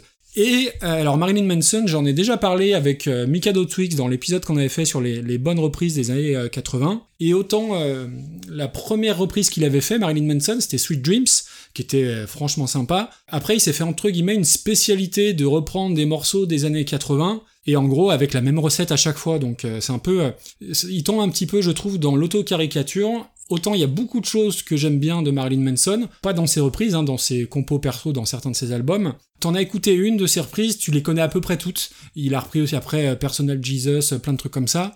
Et euh, c'est un peu le, le Michael Bolton euh, gothique. Je me l'ai- je me l'étais noté. Je trouve ça d'un ennui profond en fait, parce que je, je sais exactement ce que je vais écouter et il n'arrive pas à me surprendre en fait. Tout simplement parce que la même recette a fonctionné sur Sweet Dreams et sur pas mal d'autres reprises. Voilà ce que j'ai à en dire. T'as mentionné la, version de, Gloria Jones euh, rapidement. La version de Gloria Jones, elle est vraiment fantastique. J'adore cette chanson. Ouais, c'est vraiment très très bien. La version de Soft Cell, ben, tout à l'heure, euh, c'est à cette chanson-là que je, je pensais quand je parlais des choses des années 80 qui vieillissaient bien. Ah oui. Gainsbourg, ça prend euh, clairement un coup dans les pattes euh, très très fort. Euh, Soft Cell, quand on réécoute la chanson aujourd'hui, ben, elle passe vraiment toute seule. On sent que c'est les années 80 et pourtant, ça passe vraiment bien. Et du côté de Manson, euh, ben, moi je suis Manson, je, suis- je suis assez client de sa phase rock en fait. Oui. Tu vois, mon album préféré de Manson, c'est Hollywood, qui est clairement son album le plus rock. Ah, en effet, pour s'entendre. Définitivement. Voilà, ça. Et, et- et l'album sur lequel est paru ce celui-là, c'est euh, Golden Age of Grotesque, qui était un, un album qui est loin d'être mauvais. Il y a de très très bons titres dedans. La version de Tainted Love, moi, elle m'a toujours un peu surprise parce que moi, j'apprécie un truc chez lui quand même. C'est que il a toujours euh, mis en avant, alors peut-être un peu trop d'ailleurs, hein, tu le disais, mais son, son héritage des années 80 et ses influences de, de choses qu'il aimait bien quand il était plus jeune. Moi, c'est un truc que je trouve assez chouette. L'idée, c'est que quand même dans, dans celui-là, il ajoute à ça un côté hip-hop que je trouve maladroit en fait. Moi, j'aime, je, je n'aime pas du tout les couplets.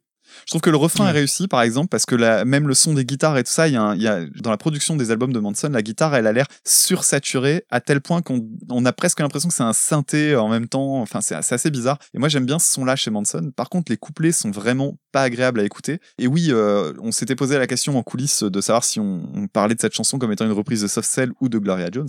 Mais euh, dès les premières secondes, en fait, on a un sample carrément du, du thème de Soft Cell, donc euh, la question se pose même pas. Et euh, oui, c'est une chanson que moi j'appréciais pas trop quand elle était sortie, même pas vraiment en fait. Par contre, à la réécouter hier, ça me semblait vraiment pas désagréable. Euh, c'est, mais comme tu l'as dit, ça fait partie des formules Manson. C'est pas la, c'est pas une chanson inoubliable à mon sens. Ouais, ouais, c'est là, il a la recette et autant, tu vois, la, la première qu'il a, enfin, je crois que c'est la première, un Sweet Dream, c'est vraiment sa première reprise. Je trouve que le, le petit riff d'intro qui était bien cracra, bah, Mm, mm. euh, forcément, ça apportait quelque chose. Là, euh, je trouve que euh, c'est exactement ce à quoi tu t'attends. Et euh, ouais, il y a pas trop trop de surprises, quoi. Et je me rends compte euh, encore une fois, puisqu'on est, on n'est pas encore tout à fait rodé, qu'on a oublié de, de dire que ça venait de Nico du podcast euh, La Pifothèque. Oui, merci Nico. Voilà. Merci Nico. Et euh, coucou à Starlet également. Et donc on va devoir placer cette chanson dans notre classement et ça va pas aller bien haut, mais c'est pas non plus de la bouse. Donc, euh, Ouais, non, c'est pas. donc milieu de classement, à voir où. À voir où. Alors moi je vois ça au-dessus d'Alien Farm perso, mais euh, Oui, euh, ouais, ouais. Bah, pas beaucoup plus haut, moi. hein. non pas beaucoup plus haut. Bah tu vois, tu- on parlait de notre euh, over the top à nous, euh, Divo Satisfaction. Ouais, bah ouais, on le disait déjà la dernière fois, exactement. Entre les deux, entre Divo et Alien on Farm? Elle est vendue. C'est très bien. Donc elle est 15e. Ouais, c'est pas mal. Ouais. Ça va descendre. C'est du milieu de classement. C'est une bonne reprise, mais c'est pas inoubliable non plus. Clairement, pour celle-ci, est-ce qu'elle a un point bonus par rapport à l'original? Non. Non, c'est ça. Mais cela dit, c'est pas non plus une merde par rapport à l'original. C'est juste une version un peu différente, quoi. Bon. Non, non, non, c'est pas honteux, loin de là. Alors, de quoi on va-t-on parler maintenant? Eh bien, on va aller regarder la première chanson de la liste, un morceau qui a été proposé par, on va dire, une des personnes les plus, euh, Ah, les, les- qui soutient le plus euh, le, le podcast, ça ne pouvait le être que fameux lui. Clégo, euh, qui relaie euh, énormément de podcasts sur, euh, sur les réseaux sociaux, et c'est l'occasion de, de le remercier encore pour ça. C'est la toute première liste et on le remercie très très très C'est chaleureusement. c'est vrai, c'est lui qui avait filé la première? Oui, Ah, purée. exactement. La même chanson nous a été envoyée aussi par Céline. D'accord, ok, très bien. Céline, dont on avait parlé, passé une liste, euh, une chanson tout à l'heure. Exactement. C'est l'occasion aussi, du coup, de remercier les personnes qui nous ont envoyé des listes, parce que moi, ça m'a vachement étonné. Vous avez été méga réactifs. Hein. C'est-à-dire que dans l'après-midi, on avait déjà, euh, Ah, on avait déjà une, une belle tripotée de listes. Là, on n'est même pas une semaine après, et on a de quoi faire euh, 10 épisodes, donc euh, c'est fantastique. Merci encore. Et on a même reçu deux listes juste au tout début de l'enregistrement. Tout à fait, ouais. ouais, ouais. Ah, c'est génial. Alors donc euh, le morceau proposé par Clégo, c'est un morceau de NTM à la base, qui est sorti en 98 et qui a été repris par les Brigitte en 2011, le morceau Ma Benz. Pompe, bébé, monte sur mon scène, scène et fond. Je te la ferai façon, je te cueille. Putain, y'a que ça qui me rend junk. À ton contact, je deviens liquide. Liquide. C'est comme un trou intemporel. Bouge ton corps de femme. Regarde le long de tes hanches, je coule. Ondule ton corps, bébé, ouais, ok, ça roule. Je deviens insaisissable à ton contact, l'air est humide. C'est comme une étincelle dans ton regard à vide. Laisse-moi zoom zoom dans ta Benz Benz Benz Girl, quand tu whine, ton bon passe avant ding ding ding Laisse-moi zoom zoom dans ta Benz Benz Benz Girl, quand tu whine, ton bon passe avant ding ding ding Elle bouge ton corps de femelle, regarde le long de tes hanches, je coule. Ondule ton corps, bébé, ouais, ok, ça roule. Je deviens insaisissable à ton contact. L'air est humide, c'est comme une étincelle dans ton regard à vide. Laisse-moi zoom, zoom, zen dans ta Benz, Benz, Benz. Quand tu prends ton bumper, ça me rend dingue, dingue, dingue. Laisse-moi zoom, zoom, zen dans ta Benz, Benz, Benz. Quand tu pointes ton bumper, ça me rend dingue, dingue, dingue. Laisse-moi zoom, zoom, zen dans ta Benz, Benz, Benz. Alors avant de parler de la version de Brigitte, juste un petit truc quand même sur la version d'NTM. Je, trouve que c'est un des meilleurs instrus de rap de cette période-là.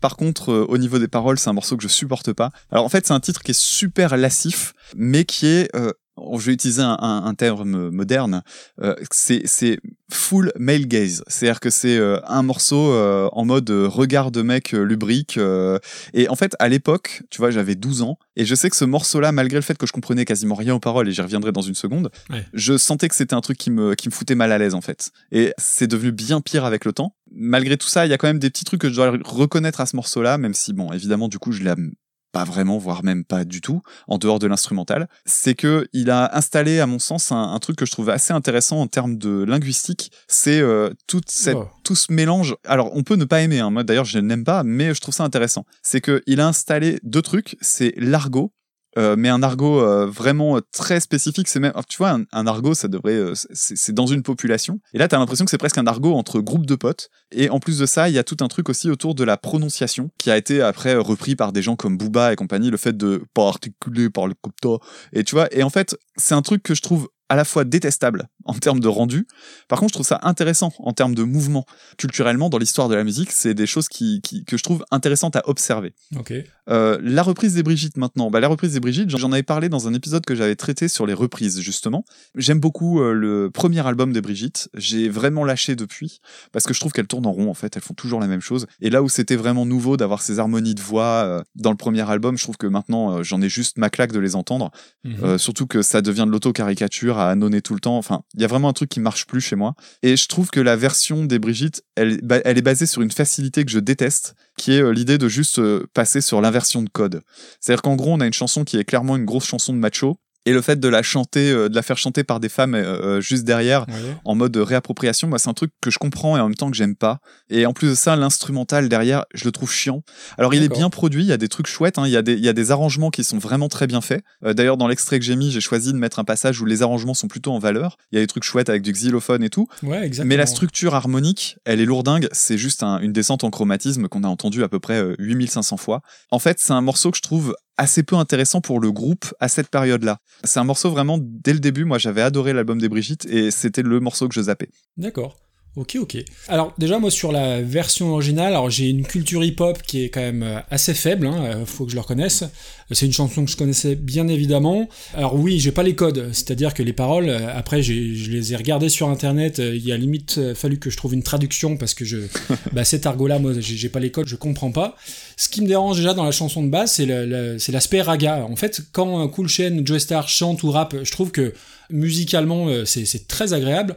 Ouais. Par contre, toutes les parties où il y a, donc c'est Lord Co-City hein, qui s'appelle, j'aime pas le reggae, j'aime pas le côté reggaeton. Donc ça, du coup, j'étais un peu partagé sur l'original parce qu'il y a une partie que j'aime bien sans plus et l'autre partie qui m'agresse un peu les oreilles. Et du coup, la version des Brigitte que je connaissais, j'ai un gros gros faible, un kink, hein, comme euh, disent les jeunes, sur les, Mhm. les harmonies vocales. C'est un truc tout bête, hein. mais moi tu me mets des harmonies vocales, euh, tout de suite euh, ça me parle. Si en plus c'est fait par deux nanas, bah c'est encore un peu un peu mieux. Donc déjà elles ont réussi à m'accrocher par rapport à ça. Après sur la longueur, je te rejoins, ça ça tient pas forcément. Par contre c'est ultra maniéré quoi. Ah oui. Ils ont une façon de, de minauder. On aurait dit Julien Doré par moment. Et c'est tout le problème de la suite de leur carrière, à mon sens, parce que euh, elles, elles sont restées sur ce créneau-là et je, je comprends pas qu'elles n'en soient pas ça. sorties parce qu'elles avaient vraiment un truc en plus au début. C'est vraiment genre, hé, on a trouvé le filon, creusons-le à mort. Ouais, mais faut apporter quelque chose de nouveau, quoi. Et puis ce, ce minaudage, dès, dès la première phrase en plus, pas besoin d'en faire des caisses, quoi. Ça minaude, c'est ultra maniéré, et pourtant, euh, ça part bien. Moi, j'aime beaucoup la, alors, la ligne de basse, elle est empruntée à, à Portichet, qui l'a empruntée à Isa Case, là, l'espèce de, de Mhm. descente de basse. Donc déjà, t'es bien dans le truc, mais euh, je trouve qu'elles en font des caisses, quoi, dans leur façon de chanter, c'est presque dommage, parce que comme tu l'as dit, c'est ce que j'avais noté, moi, j'avais jamais fait gaffe à la richesse de l'arrangement entre la flûte, le xylophone, tout ça, j'avais jamais trop fait attention. Et c'est presque dommage qu'elles en fassent un peu trop au niveau de la de- je parlais de Julien Doré, mais ces chanteurs un peu nouveaux qui bah, chantent en français mais avec un accent anglais quelque part, c'est très très particulier. Et du coup, euh, ça m'a empêché d'apprécier complètement la, la reprise. Après, euh, je sais qu'elle a été euh, validée, encensée par Joe Star, donc j'imagine que quand tu reprends une chanson et que l'auteur original euh, l'aime bien, bah, je pense que c'est un espèce d'achèvement en soi. Bah, surtout Joe Star, qui est quand même pas connu pour être un, un féministe de la première heure non plus, quoi. Oui, oui, c'est pas forcément la, la référence ultime. Donc oui, je, dirais bien, mais pas top, quoi. Ouais, tout à fait. Bah, tu vois, bien mais pas top. Euh, on vient de parler de Marilyn Manson. Euh, moi, je la vois dans ce coin-là. Ouais, ouais, écoute, euh, c'est pas un scandale. Et je la mettrais, euh, je la mettrais quand même au-dessus de Manson parce que je trouve que les arrangements sont plus jolis. Oui, et puis il y a une proposition derrière, quand Ouais. même. Mais je vois pas ça beaucoup plus haut, quoi. Ouais, non, mais écoute, ça me va. Très bien. Eh bien, c'est placé. Elle est donc euh, 15e. Elle a, elle a pris la place de, de Manson à l'instant. Il nous reste combien de morceaux à traiter là? Regardons ça. Il nous reste Eh ben, deux. euh, deux morceaux, oui, tout à fait. Ah bah voilà, c'est Random Generator qui a choisi la deuxième. Et donc on va parler de Beyond the Sea qui a été chanté par Robbie Williams et qu'on doit au départ à Charles Trenet en 1946. qu'on va danser le long des golfes clairs à des reflets d'argent la mer des reflets changeants sous la pluie la mer au ciel d'été confond ses blancs moutons there soon. Meet beyond the shore. We'll kiss just like before. Happy we'll be beyond the sea. And never again I'll go sailing.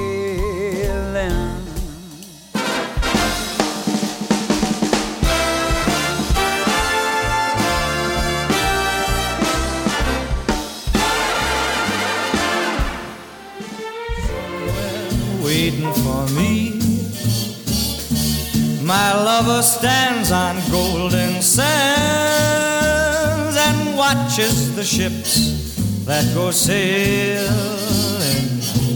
somewhere beyond the sea. She's there watching for me. If I could fly like birds on high, Alors, donc La mer, Charles Trenet, ça remonte à 1946, et la reprise de Robbie Williams date de 2001, donc on remercie Chini pour sa liste, qui avait donné un titre à sa liste, les adaptations en anglais de chansons françaises, donc c'est une bonne idée. Pensez aussi au contraire, c'est-à-dire des chansons euh, anglaises adaptées en français, ça peut être très très casse-gueule. C'est vrai. Euh, je pense notamment à, à la chanson de Ringo, euh, Dites-moi qui est ce grand corbeau noir. Ah, la fameuse. la fameuse, la seule et l'unique. Bref, revenons à Charles Trenet. C'est une chanson, moi, que alors, c'est un peu bateau comme terme, mais que je trouve intemporelle. Et intemporelle parce qu'on l'a tous appris à l'école, je pense. En tout cas, moi, je l'ai appris à l'école, au collège, avec Madame Falcoz. Et Madame Falcoz, Madame nous- Falcoz. je pense qu'elle est morte de- de- depuis. je, je suis vieux, tu sais. Et en fait, elle nous faisait écouter que des chansons de vieux à l'époque, et du coup, bah nous, à 12-13 ans, t'aimes pas ça forcément. Mais en fait, à la réécouter, ouais, c'est bah, un titre mythique, j'adore. Avec le, le son d'époque, il y a un côté euh, très dessin animé, très euh, Mickey, très Fantasia, quoi. C'est pas péjoratif, hein, ce que je dis, au contraire. Donc déjà, euh, la version originale, moi, j'aime beaucoup. Tu vois, ça m'a pas ennuyé de la réécouter une fois, deux fois. Alors pour la reprise, on est un peu emmerdé avec Damien parce que Robbie Williams n'a fait qu'adapter une reprise déjà effectuée. J'aime beaucoup Robbie Williams. Alors j'aime pas forcément toutes ses chansons, mais j'aime beaucoup le, chanteur qui est. Je suis très client de sa voix, et là, dès l'intro, avec ce petit swing, ça m'a donné le sourire immédiatement, et je m'en suis moi-même rendu compte, donc c'était quand même assez, assez fort. Au-delà de ses chansons, il sait vraiment crooner, bah, d'ailleurs il a fait pas mal d'albums de, de.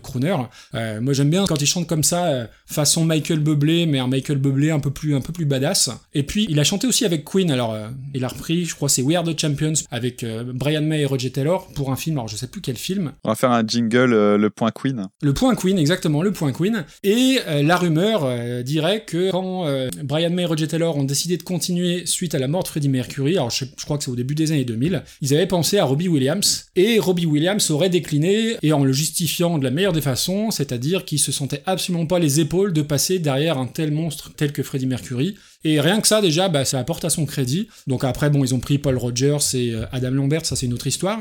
Et sa version, bah moi, j'adore. Je trouve que c'est la classe, ça swing. Euh, Il y a encore le côté Disney, en l'occurrence, c'est plus le côté Pixar, parce que je crois que c'est la BO du monde de Nemo. Ah oui. Mais euh, vraiment, c'est un truc que j'adore à réécouter. Ce genre de, de version-là, j'en écoute assez rarement, c'est pas ce que j'écoute généralement, mais je devrais en mettre un peu plus dans mes playlists. Je dis, dès la première mesure, j'avais envie de claquer des doigts et tout de suite, ça m'a donné le sourire, et j'aime beaucoup, beaucoup, beaucoup cette version. Bah, je comprends, je comprends vraiment, et je Voilà. j'étais pas du tout au courant par rapport à cette histoire de Robbie Williams qui aurait pu rejoindre Queen, et ça aurait été un excellent casting. hein, C'est une rumeur, hein, c'est ce que j'ai lu euh, il y a pas mal de temps. En tout cas, si ça existait, ça aurait été un bon casting. euh, J'aime bien l'idée. Pour euh, revenir sur ce que tu disais euh, par rapport à la version Robbie Williams, en fait, moi, je vais m'attarder sur une autre version, mais je vais y revenir. La version de Charles Trenet, bah, je suis un petit peu comme toi, de la même génération. C'est le genre de truc que j'ai entendu en primaire ou au collège et qui me parlait pas à l'époque parce que c'était vraiment, ça sentait la poussière et la naphtaline. Aujourd'hui, je trouve qu'il y, a un- il y a un charme désuet qui opère beaucoup plus. C'est un petit peu de la même manière que tu redécouvres avec plaisir euh, Edith Piaf quand t'as 30 ans, quoi. Il y, a- il y a un truc qui fait Oui. que ça y est, t'as du recul, t'acceptes et tu te dis, bah non, c'est pas des trucs de vieux, quoi. C'est un, c'est, une partie de l'histoire et il y a des choses qui sont jolies. En plus, l'histoire a fait le tri, donc c'est-à-dire que ces chansons-là, si elles ont réussi à rester pendant euh, ben, 70 ans, voire 80 ans, et ben c'est que euh, c'est qu'elles ont un petit truc quand même à elles. Ça marche pas pour tout, tu vois, Jean-Jacques Goldman, j'aime toujours pas. Je, je ne relèverai pas cette euh, réflexion, monsieur Maxime, ce n'est, c'est de l'anti-jeu. Charles Trenet, euh, c'est un, c'est un artiste dont je me méfie un peu parce que bon, il a des casseroles au cul, hein, ce monsieur. Oui, oui, c'est le moins qu'on puisse dire. Voilà, et donc je suis jamais très serein, j'ai jamais eu envie de creuser à cause de tout ça. Malgré tout, la chanson La mer, effectivement, je la connaissais déjà. Et en fait, euh, la version Robbie Williams, je savais pas qu'il en avait fait une. Et quand je l'ai entendue, dès les premières notes, je me suis dit, ah non, je connais ça, et c'est pas Robbie Williams. Donc en fait, pourquoi? Parce que la chanson de Charles Trenet, elle a une histoire. C'est-à-dire que Charles Trenet a écrit cette chanson-là, euh, bon, c'est avec ses petits doigts, hein, les paroles et la musique. Alors, elle a un côté un peu naïf, en fait, cette chanson-là. Tu parlais de côté Disney. Euh, déjà à l'époque, quand elle est sortie, elle avait ce côté naïf. Et la chanson, elle a pas eu euh, autant de succès que ça en France euh, à l'origine. Elle a dû attendre d'être reprise, bah d'ailleurs quasiment la même année, je crois que c'est en 46 ou en 47, par un Américain sur son sol et qui s'appelle donc c'est Bobby Darin. Et la version de Bobby Darin, en fait, je l'ai passée dans les extraits que vous avez entendus tout à l'heure. Et c'est une version qui est devenue mais iconique, euh, super célèbre. C'est la version crooner, euh, comme la reprise euh, Robbie Williams, quasiment à l'identique. Et le, le truc, c'est que cette chanson-là a eu du succès outre-Atlantique. Et arrivé en France, et ben forcément, le côté cocorico revient, hein, on est en France quand même. et donc, d'un seul coup, pouf, Charles Trenet, sa chanson explose et devient le succès qu'on connaît aujourd'hui. Alors la version de Bobby Darin, moi je la trouve, euh, je la trouve vraiment grandiose. Ça fait partie de ces chansons qui sont euh, devenues des standards en fait, et d'ailleurs c'est pour ça que Robbie Williams euh, l'a reprise. En fait, dans la musique jazz et notamment crooner, mais c'est pas uniquement dans ce style-là, mais disons que c'est dans ce style-là, dans le jazz, qu'on retrouve ça le plus. La chanson est devenue ce qu'on appelle un standard, c'est-à-dire un morceau dont on va utiliser la grille pour euh, juste euh, s'amuser autour et, euh, et refaire. Et ça devient un exercice de style en fait. Quand on fait du crooner, on reprend euh, Fly Me to the Moon, on reprend euh, Beyond the Sea, on reprend New York, New York, ce genre de trucs. Alors évidemment, les noms qui reviennent en tête à chaque fois, bah, c'est c'est Sinatra, hein, évidemment, c'est celui-là qu'on aura en tête. Et dans les crooners modernes, t'as parlé de Michael Bublé. Effectivement, moi, c'est le premier nom qui m'est venu en tête. Je savais pas que Robbie Williams avait fait ce truc-là de, de jouer au crooner, et pourtant, purée, mais qu'est-ce que ça lui va bien. Mais je vais y revenir dans une minute. Ah, mais grave. Et il y a aussi un autre euh, qui est un peu passé sous les radars depuis, mais moi je l'avais découvert début des années 2000. Il y avait un album que j'aimais beaucoup d'un New Yorkais qui s'appelle Peter Sincotti. Euh, si vous avez l'occasion d'écouter Peter Sincotti avec notamment sa version de Sway que, je trouvais vraiment super. C'était là une des premières chansons pour les, qui m'a fait aimer le jazz, euh, le jazz un peu ronflant quoi. Et euh, donc Robbie Williams bah, s'attelle en fait à simplement faire un standard qui est un quasi copier-coller euh, de la version de, de Bobby Darin et il le fait extrêmement bien. Et je disais euh, que j'a- j'allais revenir sur un point. Moi, ce que je trouve vraiment génial avec Robbie Williams, c'est euh, son incarnation en tant que personne. C'est-à-dire que quand tu regardes, il y a un truc qui se passe au niveau des yeux de Robbie Williams. Robbie Williams est un, est un mec incroyablement séduisant et il a un petit côté euh, mutin dans le regard qui marche euh, mais d'enfer et du coup il y a ce côté euh, le bad boy gentil le faux gendre idéal un peu comme pouvait être Frank Sinatra d'ailleurs à son époque et il y a un truc qui fait que ça marche mais tellement bien avec lui. Alors le seul truc c'est que euh, effectivement on, en a parlé en coulisses, euh, on se demandait comment on devait la traiter parce que la, la vraie version, on va dire euh, iconique, celle qui a donné naissance au morceau de Robbie Williams, c'est celle de Bobby Darin. Et comme elles sont extrêmement proches, disons que la version de Robbie Williams, elle est juste euh, produite un petit peu mieux, euh, une sonorité plus moderne, euh, mais sinon c'est extrêmement fidèle. C'est une très bonne reprise d'un morceau qui est déjà une très bonne version en fait. Ouais, mais c'est crédible. L'interprétation est top, c'est super crédible. Alors après, c'est pas que je veux la mettre forcément très très haut, mais ouais, mais j'aime beaucoup. Ouais, elle peut, elle euh, peut, hein. ouais, j'aime beaucoup cette chanson. Simplement dans le, dans le classement, elle apparaîtra avec Robbie Williams et Bobby Ouais. Darin tout simplement parce qu'on va pas retraiter la version de Bobby Darin parce qu'elles sont quasiment identiques. Et euh, la version de Bobby Darin est, est une version super connue. D'ailleurs, euh, si vous connaissez, elle a été utilisée. On parlait tout à l'heure de All Along the Watchtower qui avait été reprise dans 50 films. Euh, la version de Bobby Darin, c'est une des chansons qui est le plus utilisée dans les films euh, aux États-Unis dans les années 50. Notamment, bah tu, regardes, une série de Mafia sur deux, t'auras ça et t'auras surtout une scène très connue dans Les Affranchis où tout le monde est en prison en train de se préparer des pâtes et c'est la version de Bobby Darin qu'on entend derrière. Alors j'ai j'ai vu Les Affranchis, je pense, je l'ai re-revu il y a à peu près 15 jours, 3 semaines, et je me souviens pas de la chanson dedans. Je crois, Bah, hein, c'est- juste que je me. Bah, c'est étonnant parce que bon en tout cas elle, elle est dedans et elle a une elle a une bonne place elle est assez mise en valeur ouais. Ok. Alors où est-ce qu'on met ça? Pour moi, c'est première moitié. Sans problème. Après, on, on va, on va négocier pour les places, mais. ah euh, bah tu sais euh, moi je la vois euh, moi je la vois au-dessus de Changes tu vois? Ah ouais, carrément. Oula, Ouais, ouais. tu vois, je, la, je la voyais pas, je la voyais pas si haut. Ah ouais, carrément au-dessus de Changes. Ah oui parce que je trouve vraiment que c'est un morceau c'est devenu un standard de jazz et c'est un des standards de jazz qui te font écouter du jazz en fait. Je trouve vraiment qu'il y a un truc Oui, oui, euh, mais c'est- tout à fait juste. Donc entre Valérie et Changes. Ouais. En plus, c'est peut-être pas déconnant, tu vois, euh, Amy Winehouse qui avait refait une version un, un petit peu léchée euh, des Zootons. euh, y a une forme de cohérence On a un là-dedans. peloton très, très soul swing là, hein, entre la, la 3, 4, Ouais, 5. c'est ça. Il y, a- il y a trois morceaux qui se suivent et qui sont euh, très très bien foutus en termes d'arrangement. Et euh, d'ailleurs, le morceau euh, La mer avait été repris aussi, euh, j'ai toujours trouvé ça étonnant, par euh, Nine Inch Nails. Ah Euh, bon Il y a un instrumental au piano qui s'appelle euh, La mer et qui est donc euh, une reprise, qui se voudrait être une reprise de cette chanson-là. Et j'ai toujours, je me suis toujours demandé, mais de où c'est une reprise pas. Mais euh, apparemment, c'en est une. Et même en réécoutant hier, je me disais, mais où est la similarité? Mais elle est revendiquée comme une reprise de La mer. C'est assez étonnant. D'accord. Et c'est un très très beau morceau. Et voilà.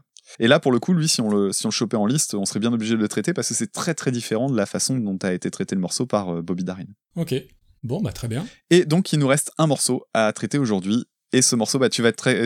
Là, je, je suis très curieux de savoir ce que tu vas en dire, puisque ça touche à des personnes euh, qu'on a évoquées euh, il y a, euh, pendant le dernier épisode. Oui. On va parler d'un morceau qui a été repris par le groupe 633, un groupe français. Alors, si je dis qu'on en a parlé la, la dernière fois, c'est parce que ces personnes de 633, alors je sais plus si c'est dans le groupe lui-même ou si c'est euh, par affiliation avec Arnaud Strobel, je crois que c'est Arnaud Strobel, faisait partie de Carnival in Call. Et donc, euh, 633 a repris le morceau Starlight, qui était au départ par les Superman Lovers.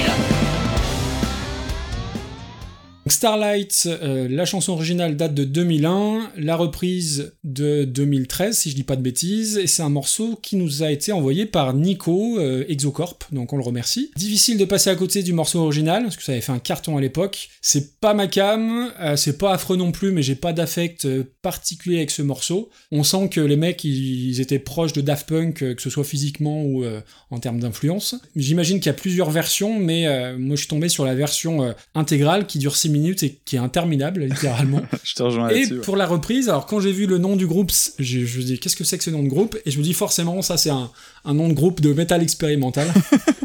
c'est ça à pas rater, il y a qu'un groupe de métal expérimental pour s'appeler euh, 6h33, enfin 633.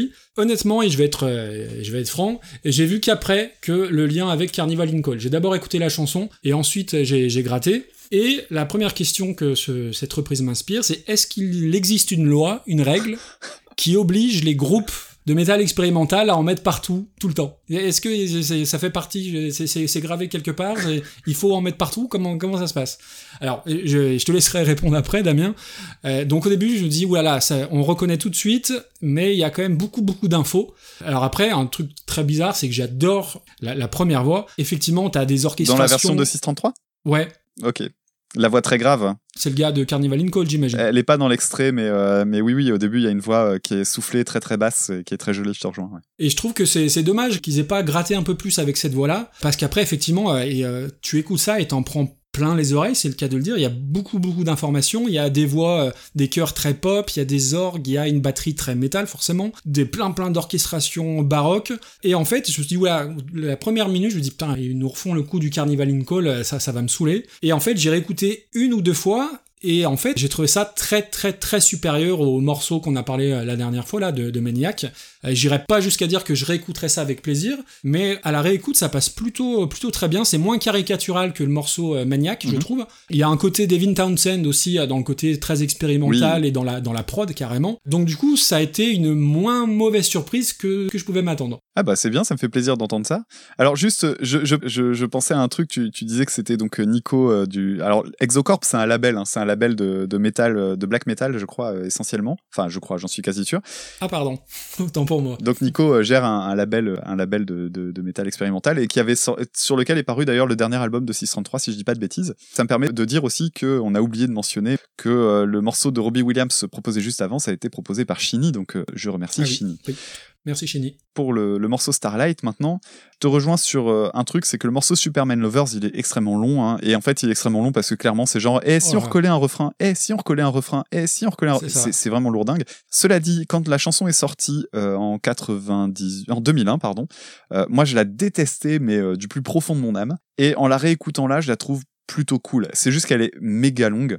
Elle a un petit truc. Alors toi, tu parlais de Daft Punk. C'est vrai qu'il y a un petit côté Daft Punk. Elle a un petit côté Jamiroquai aussi dans le dans le la ligne de basse. On sent que c'est c'est un truc qui est qui est ouais qui est peut-être pas tout à fait Ah digéré, ouais, mais qui est qui est pas mal. Euh, C'est un morceau que j'ai beaucoup plus apprécié à réécouter, mais qui est clairement trop long. Donc la meilleure idée de chez 633, c'est de l'avoir raccourci. Ça, c'est clair et net. Et ils en ont fait un truc qui est assez efficace, je trouve. Euh, sachant que tu parlais de la voix, c'est vrai que dès le morceau, dès le début du morceau, la voix, elle, elle défonce. hein. La voix dans les graves, elle, elle est super jolie. Oui. Et puis après, il y a d'autres trucs que je trouve être de bonnes idées. Notamment, il y a, y a de la patate dans le refrain euh, grâce au, au chœur en fait. Il y a des chœurs féminins qui sont euh, qui, qui ont vraiment bien leur place. Alors c'était déjà présent hein, dans Superman Lovers, mais je trouve que les chœurs féminins marchent très très bien dans, dans le morceau de 633. Il y a un très très bon groove euh, dans le morceau de 633 également. Après la prod, moi j'en suis beaucoup moins fan. Tu parlais euh, de Devin Townsend, alors je l'avais pas noté, mais ça me semble assez évident maintenant que tu le dis. Euh, J'ai toujours détesté la, la- la production de Devin Townsend euh, avec ses guitares qui ressemblent plus à rien. J'aime pas tout hein, chez Townsend, il y, a- y y à prendre et à laisser. hein. Moi, je, je reconnais en lui un, un très bon compositeur. Je vois en quoi il est important dans le milieu du métal euh, expérimental, etc.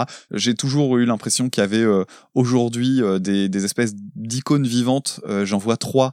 C'est dans le rock et le métal, c'est Devin Townsend, Mike Patton et James Keenan. Je pense vraiment que c'est ces trois personnes qui ont une espèce de statut culte parmi les auditeurs. Ouais, tu, peux rajouter Josh Homme des Queens of the Stone Age aussi dans le même, dans le même genre. Oui, c'est vrai qu'il y a ça, et puis Dave Grohl, à, à la limite, euh, rajoutons celui-là aussi dans le paquet. Voilà. Donc ça fait partie des, des espèces de légendes vivantes, mais par contre, moi, j'ai jamais réussi à accrocher véritablement à la discographie de Devin Townsend, parce que le son, euh, le son qui est, en plus, vraiment une signature chez lui, me plaît pas. Et donc, euh, dans 633, c'est un peu la faiblesse que je trouve euh, sur ce truc-là, c'est que j'adore la, la version, mais j'aime pas trop la prod. Cela dit, ça m'empêche pas du tout de l'écouter, c'est même tout le contraire. Et euh, moi, c'est une chanson que je trouve vraiment très réussie, ça m'a fait aimer la chanson Starlight. Pour la petite anecdote, euh, j'ai découvert le morceau parce que j'avais euh, l'album sur un, sur un CD gravé, donc c'est pas bien, mais désolé. Et en fait, euh, je l'ai découvert en bagnole euh, complètement par hasard. Moi, je connaissais d'autres morceaux de 633. Et arrive ce morceau-là et il était dans une playlist random, en fait, si tu veux. Et là, je commence à entendre, je fais, mais c'est la chanson euh, Superman Lovers, là. Et je, je percute pas que c'est euh, 633 à ce, mo- à ce moment-là. Et j'adore la version, je trouve ça super cool. Et je m'en suis rendu compte a posteriori. Donc, j'ai pas eu d'a priori positif par rapport à Carnival in Call, euh, patati patata. Pour le coup, pour une reprise euh, métal, euh, comme oui, ça tombe pas dans la caricature. on- Non, c'est une bonne version. Je trouve qu'elle elle reste fun en fait. Et alors oui, je te rejoins sur un truc, c'est que effectivement il y a, y a cette idée de- d'en foutre partout. Je sais pas trop d'où ça vient, et c'est vrai que moi je suis euh, avec le temps. Alors autant c'était quelque chose qui m'amusait beaucoup plus jeune. Je suis devenu un partisan du euh, less is more. Donc bah, voilà, euh, en faire moins, C'est en faire mieux. Et, et donc euh, ouais, ça mériterait peut-être un tout petit peu plus de sobriété si on devait la refaire aujourd'hui. Mais ça reste un morceau que je trouve très très efficace. Alors la question c'est où est-ce que ça va ça? Bah déjà le point de repère. Alors attends, euh, point de repère, maniaque, c'est bien. Elle était basse, hein, vraiment Maniac. c'est bien en Ouais. dessous. Hein. Putain, ça devient difficile. Après, on peut essayer de trouver des critères. hein. Tu vois, est-ce qu'il n'y a pas une reprise qui a réussi à donner un petit plus déjà en termes d'instrumentation ou qui nous a rendu un morceau euh, qui était pas top, plus agréable? Je regarde milieu de tableau. Je sais qu'il y a Divo qui est une espèce de limite pour toi. Ouais, euh, ouais, ouais, Divo, il est 15ème. C'est dans cette zone-là que je regarde. hein. Je vais pas, euh, je vais pas te le cacher. Je me doute, ouais. Euh, pour moi, ça peut pas aller au-dessus de euh, Another Brick in the Wall par Korn. Bah, c'est très bien parce que j'allais te proposer de la mettre juste en dessous. Eh ben, écoute, vendu. Allez, Donc, elle arrive en 13e position. c'est pas mal. Eh ben c'est pas mal, bah, on a écoulé nos 10 morceaux, donc on va faire un petit euh, point sur, euh, sur le classement, on va pas faire tout le classement, on va juste parler des, changements, des nouveautés on va dire. La grosse nouveauté dans l'épisode c'est l'arrivée en première place de All Along the Watchtower par Jimi Hendrix qui a dépassé la, la, la chanson de Mad World par euh, Gary Jules. Donc le top 3 c'est Your Song de Billy Paul en troisième position, Mad World de Gary Jules en deuxième, et All Along the Watchtower de Jimi Hendrix. Pas de mouvement dans le fond de classement, aujourd'hui on a eu beaucoup de... On a, on a commencé à poser des jalons euh, plutôt sur le milieu du classement. Et on commence à voir en quoi ça va être difficile d'aller euh, de caser la suite. Et la plus mauvaise chanson du jour, donc, c'est Mon Légionnaire par Serge Gainsbourg. Donc ça, Oui. j'imagine que ça te fait plaisir. Ouais, ouais, ouais, ça aurait pu être encore plus bas. euh. non, ça- en fait, ça peut être plus bas objectivement, parce que ça, ça reste une reprise. euh, Enfin, c'est juste que les acquaintances qu'on a ou qu'on n'a pas, en l'occurrence avec Serge Gainsbourg, font que ça arrive aussi bas. Mais euh, The Cure, par exemple, la version de Foxy Lady est une mauvaise chanson. Donc, euh, c'est la limite pour moi. Ah, de toute façon, elle va descendre, hein, Oui, clairement. ce sera pas un mal. ce sera pas un mal. Mais bon, c'est pas non plus, j'en fais pas un combat de, de ma vie, si tu veux, de, de défoncer cette chanson-là, donc euh, tout va bien. Est-ce que tu es satisfait de tout ce qui est placé? Est-ce que tu as une frustration dans tout ce que tu vois là? Je regarde le tableau.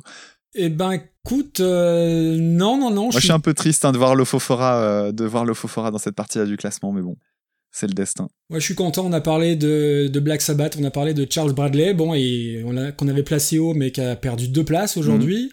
Mhm. Euh, non, non, moi, je suis plutôt content de notre épisode. Euh, ça va nous permettre de, de découvrir des choses et de faire découvrir des choses. Que l'idée, c'est un échange, hein, parce que autant on fait découvrir peut-être à certaines personnes des artistes ou des chansons, mais on en apprend euh, nous aussi. Hein. Ouais, il y avait des, Ah, il y avait des morceaux et des groupes que je connaissais pas aujourd'hui, donc c'est absolument top. Ah, mais beaucoup, hein. ouais, c'est c'est vraiment un, un vrai plaisir de découvrir tout ça. Et tiens, c'est une question que je voulais te poser, Damien. Est-ce que tu as réécouté des choses de l'épisode de la dernière fois? Euh, pas vraiment, mais parce que j'étais euh, blindé de, de trucs à faire pour la suite. Donc euh, non, je suis pas revenu dessus, mais j'ai gardé de très bons souvenirs en fait. Tu vois, quand je regarde le classement, je me dis tiens ouais, ça serait cool de réécouter Brian Ferry, tu vois par exemple. J'ai réécouté l'album de The Zutons, Ah, donc, euh, cool. de- qui ont fait la chanson Valérie, et franchement, c'est très très sympa. Donc euh, c'est cool. Ouais, c'était euh, Thomas Crayon qui nous en avait parlé. euh, j'ai vu sur euh, Twitter qui, qui Exactement, disait que ouais. c'était vraiment un, un truc super bien. Et c'est vrai que ça fait partie des trucs qu'il faut que je rattrape. Un album super fun, très sympa à écouter. Ouais. Non, moi j'ai été sympa, je t'ai dit tout à l'heure, hein, j'ai fait l'effort de... J'ai fait un pas vers toi, comme on dit. J'ai réécouté du Pink Floyd. Bah, comme j'étais en train de travailler, je pouvais pas dormir, donc tout va bien. Fallait me consulter avant. J'ai même découvert une chanson que j'aimais bien, donc ça va. Ouais, qui est, qui est pas la plus mauvaise, mais qui est loin d'être euh, d'être ma préférée. Mais voilà, ça, on en, on en reparlera en off. Par contre, je me demandais si j'étais, euh, si vraiment j'avais un regard de sale gosse en disant que je m'emmerdais en écoutant Pink Floyd. Pas du En tout. fait, c'est pas tout à fait que je m'emmerde, c'est que si vraiment je me, de- si vraiment je me disais allez j'écoute, clairement je m'endormirais. Ça, je, je le maintiens. Par contre, en fond, c'est c'est loin d'être désagréable. Il y a des trucs que j'aime bien hein, quand même dans Pink Floyd, notamment en fait, mais c'est pas c'est pas dû à eux, c'est dû à la production de l'époque. J'aime beaucoup le son de la batterie. C'est pas même pas le jeu de la batterie, c'est le son de la batterie. Je trouve que c'est euh, c'est très doux et c'est quelque chose que j'aime bien. Mais ouais, ça me parle pas plus que ça. Bah Après, les Pink Floyd n'avaient pas pour volonté de te faire euh, pogoter. Hein. C'est du psychédélique euh, à usage psychotropique à l'époque, donc c'était fait un peu dans cet esprit-là. Donc c'est pas c'est pas complètement du rock, hein. c'est plus que quelque chose de entre le progressif euh, psychédélique, mais le côté que ça peut endormir, je peux l'entendre. Après, euh, l'œuvre est suffisamment large pour y trouver ton compte en temps normal. Après, euh, c'est une question de goût, hein, c'est Ouais, pareil. hein. Après, il y a des portes d'entrée plus, faciles que d'autres. Et ce que je te disais sur Twitter, l'album Wish You Were Here, qui est pas forcément mon préféré, mais qui est peut-être le plus accessible. Je parle même pas forcément de la chanson titre, mais tu prends la première et la dernière chanson, Shine on You Crazy Diamond, qui sont deux longs morceaux entre, je sais pas, ça fait peut-être 9-10 minutes. Euh, voilà, ça c'est un bon test. Si t'aimes pas ça, que ce soit au niveau du son, du son de la guitare ou du chant, si t'aimes pas ça, il y a quand même peu de chances euh, que tu aimes le reste. On va dire ça comme ça. Ouais, c'est des morceaux que je connais déjà parce que je les avais, enfin parce que euh, bah voilà, dans ton parcours de, de, de fan de rock, t'es obligé de passer par ça. J'ai j'ai essayé d'écouter euh, les des albums qui m'avaient été recommandés par mon père. Donc euh, coucou papa d'ailleurs parce que je sais qu'il écoute euh, l'émission. D'ailleurs, il nous a proposé une liste, hein, donc il, sera- il fera partie Oui. du, du prochain tirage. Désolé, hein, il y aura du favoritisme à ce moment-là, je peux pas faire autrement. Et mais mais oui, il m'avait proposé d'écouter Atom Heart Mother et puis l'autre album dont j'ai plus le nom où on voit une photo d'un nez à l'envers. Euh, et, et c'est sur ce morceau, c'est sur cet album-là que j'ai trouvé euh, que j'ai trouvé mon compte. Voilà. Ouais, middle. Et, ouais. et voilà. Ouais, c'est pas les plus simples d'accès pour. Non, mais euh, je pense que c'était c'était bien aussi de m'emmener vers un truc comme ça, euh, un petit peu moins attendu. Donc voilà. Est-ce que tu as euh, des d'autres choses que dont tu voudrais euh, nous parler, notamment sur ton podcast? Tu, tu publies toujours autant là? T'es toujours à un par semaine? Écoute, non, je suis revenu à un rythme d'un épisode tous les 15 jours, parce qu'un épisode par semaine, ça, ça faisait beaucoup de préparation entre l'enregistrement, le montage et tout, et puis, et puis il y a notre épisode aussi à nous maintenant enregistré, donc je suis revenu à un rythme d'un épisode tous les 15 jours. Donc le dernier épisode en date euh, traite d'une chanson qui s'appelle Song to the Siren, qui est chantée par Tim Buckley à l'origine. Si vous voulez découvrir une version euh, reprise originale, allez écouter euh, l'épisode, donc ce sera un épisode tous les 15 jours. D'accord. Et de ton côté? Bah de mon côté, là en ce moment c'est euh, productivité à, à fond de balle.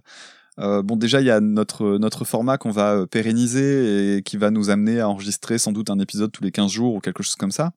Donc c'est bien, ça me recale un petit peu et ça c'est cool parce que j'avais perdu en productivité ces derniers mois. Mhm. D'ailleurs j'avais perdu en productivité pas tant que ça, hein, c'est juste que en coulisses les épisodes me demandaient encore plus de boulot qu'avant donc euh, C'est ça, la préparation, ouais. donc voilà, c'est ça. C'est juste que je peux, enfin, si je veux garder, euh, on va dire, un, un espèce de saut qualitatif, euh, il valait mieux pour moi que je que je laisse un petit peu de temps entre les épisodes parce que clairement, ça me demande un boulot de malade.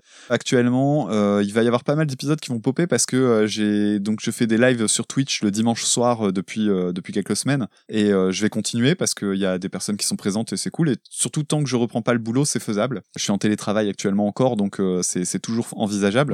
Donc je vais continuer. Certains sont publiés, d'autres non. Euh, Le, le deuxième, je vais pas le publier parce qu'il y a des il y a des choses que je trouve pas complètement satisfaisantes dedans. Euh, celui que j'ai fait dimanche, je me suis amusé comme un petit fou, donc je vais le publier dimanche qui vient. D'ailleurs, ça peut être l'occasion hein, si vous écoutez l'épisode. Alors il va paraître euh, différé, mais euh, normalement, devrait y avoir, si- s'il est diffusé comme quand je pense, il est possible qu'il y ait un live ce soir. Donc ceux qui écoutent euh, l'épisode là aujourd'hui, vous pouvez surveiller sur Twitch, twitch.tv slash écoute un podcast. Et puis euh, il y a un autre épisode que j'avais travaillé il y a un bon moment avec euh, Antoine Gouritin du podcast euh, La République inaltérable sur un groupe de métal qui mélange le métal et le jazz, un truc assez barré, alors pas forcément très très connu, mais qui est un épisode colossal. Il dure deux heures, c'est un, gros gros truc. Et je suis très content de l'avoir fait. ouais, chouette. Bref, il y a, il y a plein de trucs dans les tuyaux et, et je suis en train d'écrire deux autres épisodes. Je, là, en ce moment, je m'arrête pas. Donc c'est très cool et, et j'ai hâte de sortir tout ça en fait. Et je suis très content de faire ce format-là aussi. J'ai oublié un truc. Euh, J'écris aussi des, des petites chroniques musicales sur un webzine euh, qui s'appelle albumrock.net. Alors on est très très nombreux à écrire dessus. J'ai une productivité qui est toute euh, relative, mais voilà, si vous voulez retrouver certaines chroniques de disques, je suis aussi dessus. J'ai chroniqué pas mal d'albums de Queen, hein, on parlait du point Queen tout à l'heure, et de John Frusciante notamment, plus pas mal d'autres choses. Voilà. Très bien. On va rappeler euh, pour les personnes qui nous écoutent, pour envoyer les listes, parce que bon, même si on a déjà pas mal de morceaux, on est toujours preneur, et puis c'est toujours sympa d'avoir un petit retour, parce que généralement avec les listes, on a un petit mot gentil, ça fait, ça booste le moral, ça fait du bien. C'est ça. Donc pour nous envoyer les listes, c'est pas très compliqué. Donc trois chansons par euh, par liste. Donc euh, trois, non pas trois versions de la même chanson parce qu'on n'en traitera qu'une à chaque fois, mais bien trois chansons différentes avec euh, accompagnées de leur reprise. Et si vous voulez mettre un thème, vous pouvez mettre un thème, ça fait toujours plaisir et puis ça peut surtout créer des petits moments rigolos. euh, on prend. Et pour les envoyer, bah, ça se passe sur, euh, ça, ça peut se passer de plein de manières différentes. On va dire que le mail c'est l'idéal, soit sur euh, harrycover le podcast euh, gmail.com, donc euh, tout collé et sans, sans majuscule ou alors écoute sa podcast gmail.com. Sinon, il y a également les comptes Twitter de Harry Cover ou de Écoute ça, vous- il n'y a aucun problème, vous pouvez envoyer par ce biais-là. euh, On met la liste à jour dès qu'on les reçoit et il n'y a pas de problème, on ne laisse rien passer. Et puis je pense aussi que ce qu'on a fait aujourd'hui, c'est-à-dire prendre un titre par euh, auditeur, je trouve que c'est un bon format, ça permet de, de varier les, les styles. Et de contenter tout le monde, c'est bien. Et euh, pour ceux qui ont envoyé déjà des listes de trois titres, on abordera aussi les autres plus tard. hein. Oui, tout à fait. On va juste regarder, on va prioriser les, les nouveaux, euh, les nouveaux et les nouvelles venues parce que c'est plus sympa comme ça. Et puis, euh, au fur et à mesure, on ira retaper un peu à droite à gauche. Et rassurez-vous, hein, il y, a des- il y a des morceaux qui reviennent. hein. Oui, oui. D'ailleurs, euh, si c'est le cas, on vous le dit et puis ça peut vous permettre de proposer autre chose à la place. Voilà. Et puis s'il y a des morceaux qui reviennent plusieurs fois, ça a été le cas euh, aujourd'hui, notamment euh, euh, Mon ami la rose, bah forcément on va les traiter. Oui, Ça aussi. c'est vrai, tout à fait. Sauf si c'est Alléluia de Jeff Buckley. Il fallait que tu le remettes celui-là. non mais j'aime bien la chanson, mais c'est trop évident. Pour l'instant, elle n'est pas encore arrivée. hein. C'est vrai, tu as raison. Mais bon, des, des grands classiques comme ça euh, auxquels on s'attendait, il y en a quelques-uns. Je pensais qu'ils allaient arriver dès les premières listes et en fait pas du tout. Donc euh, je, suis, je suis assez content de voir comment ça se goupille tout ça. C'est ça, ouais, ouais, et puis euh, on fait de belles découvertes. Donc non, non, c'est l'épisode 3, il y a, il y a- il y a- il y a du job aussi, et je pense que ça va être cool. Bon, et bien très bien, bah, on va s'arrêter là pour cette fois-ci, et puis on se redonne rendez-vous bah, sans doute dans quelques jours pour la suite, puisqu'il y aura une suite, euh, évidemment. Merci à tout le monde, merci pour nous avoir écoutés, et puis on vous dit à très vite. Ouais, à très vite euh, et à très bientôt, et n'oubliez pas d'écouter euh, Harry Cover euh, et écoute ça si vous êtes découvrez par le flux de l'un ou de l'autre. Euh, voilà. Et laissez bien le générique de fin, hein, c'est important. hein. ah oui, j'espère que vous avez apprécié aussi le générique de début. Donc le générique de fin, euh, bah, vous aurez reconnu On en a évidemment. beaucoup parlé. Et le générique de début, on le doit à la bande originale, enfin pas bande originale non, mais à une scène inoubliable du film Altra de, de Benoît Delépine et Gustave Carverne, film que je vous recommande bien évidemment, Oui. et euh, dans lequel on a Bouli Lanners, cet acteur belge que je que j'adore vraiment vraiment, qui nous fait cette version interminable de Sony. Regardez-la sur YouTube, ça dure 4 minutes en yaourt, c'est c'est c'est cultissime. voilà, bon, on se retrouve très bientôt. Allez, à bientôt tout le monde. Salut. Ciao, ciao.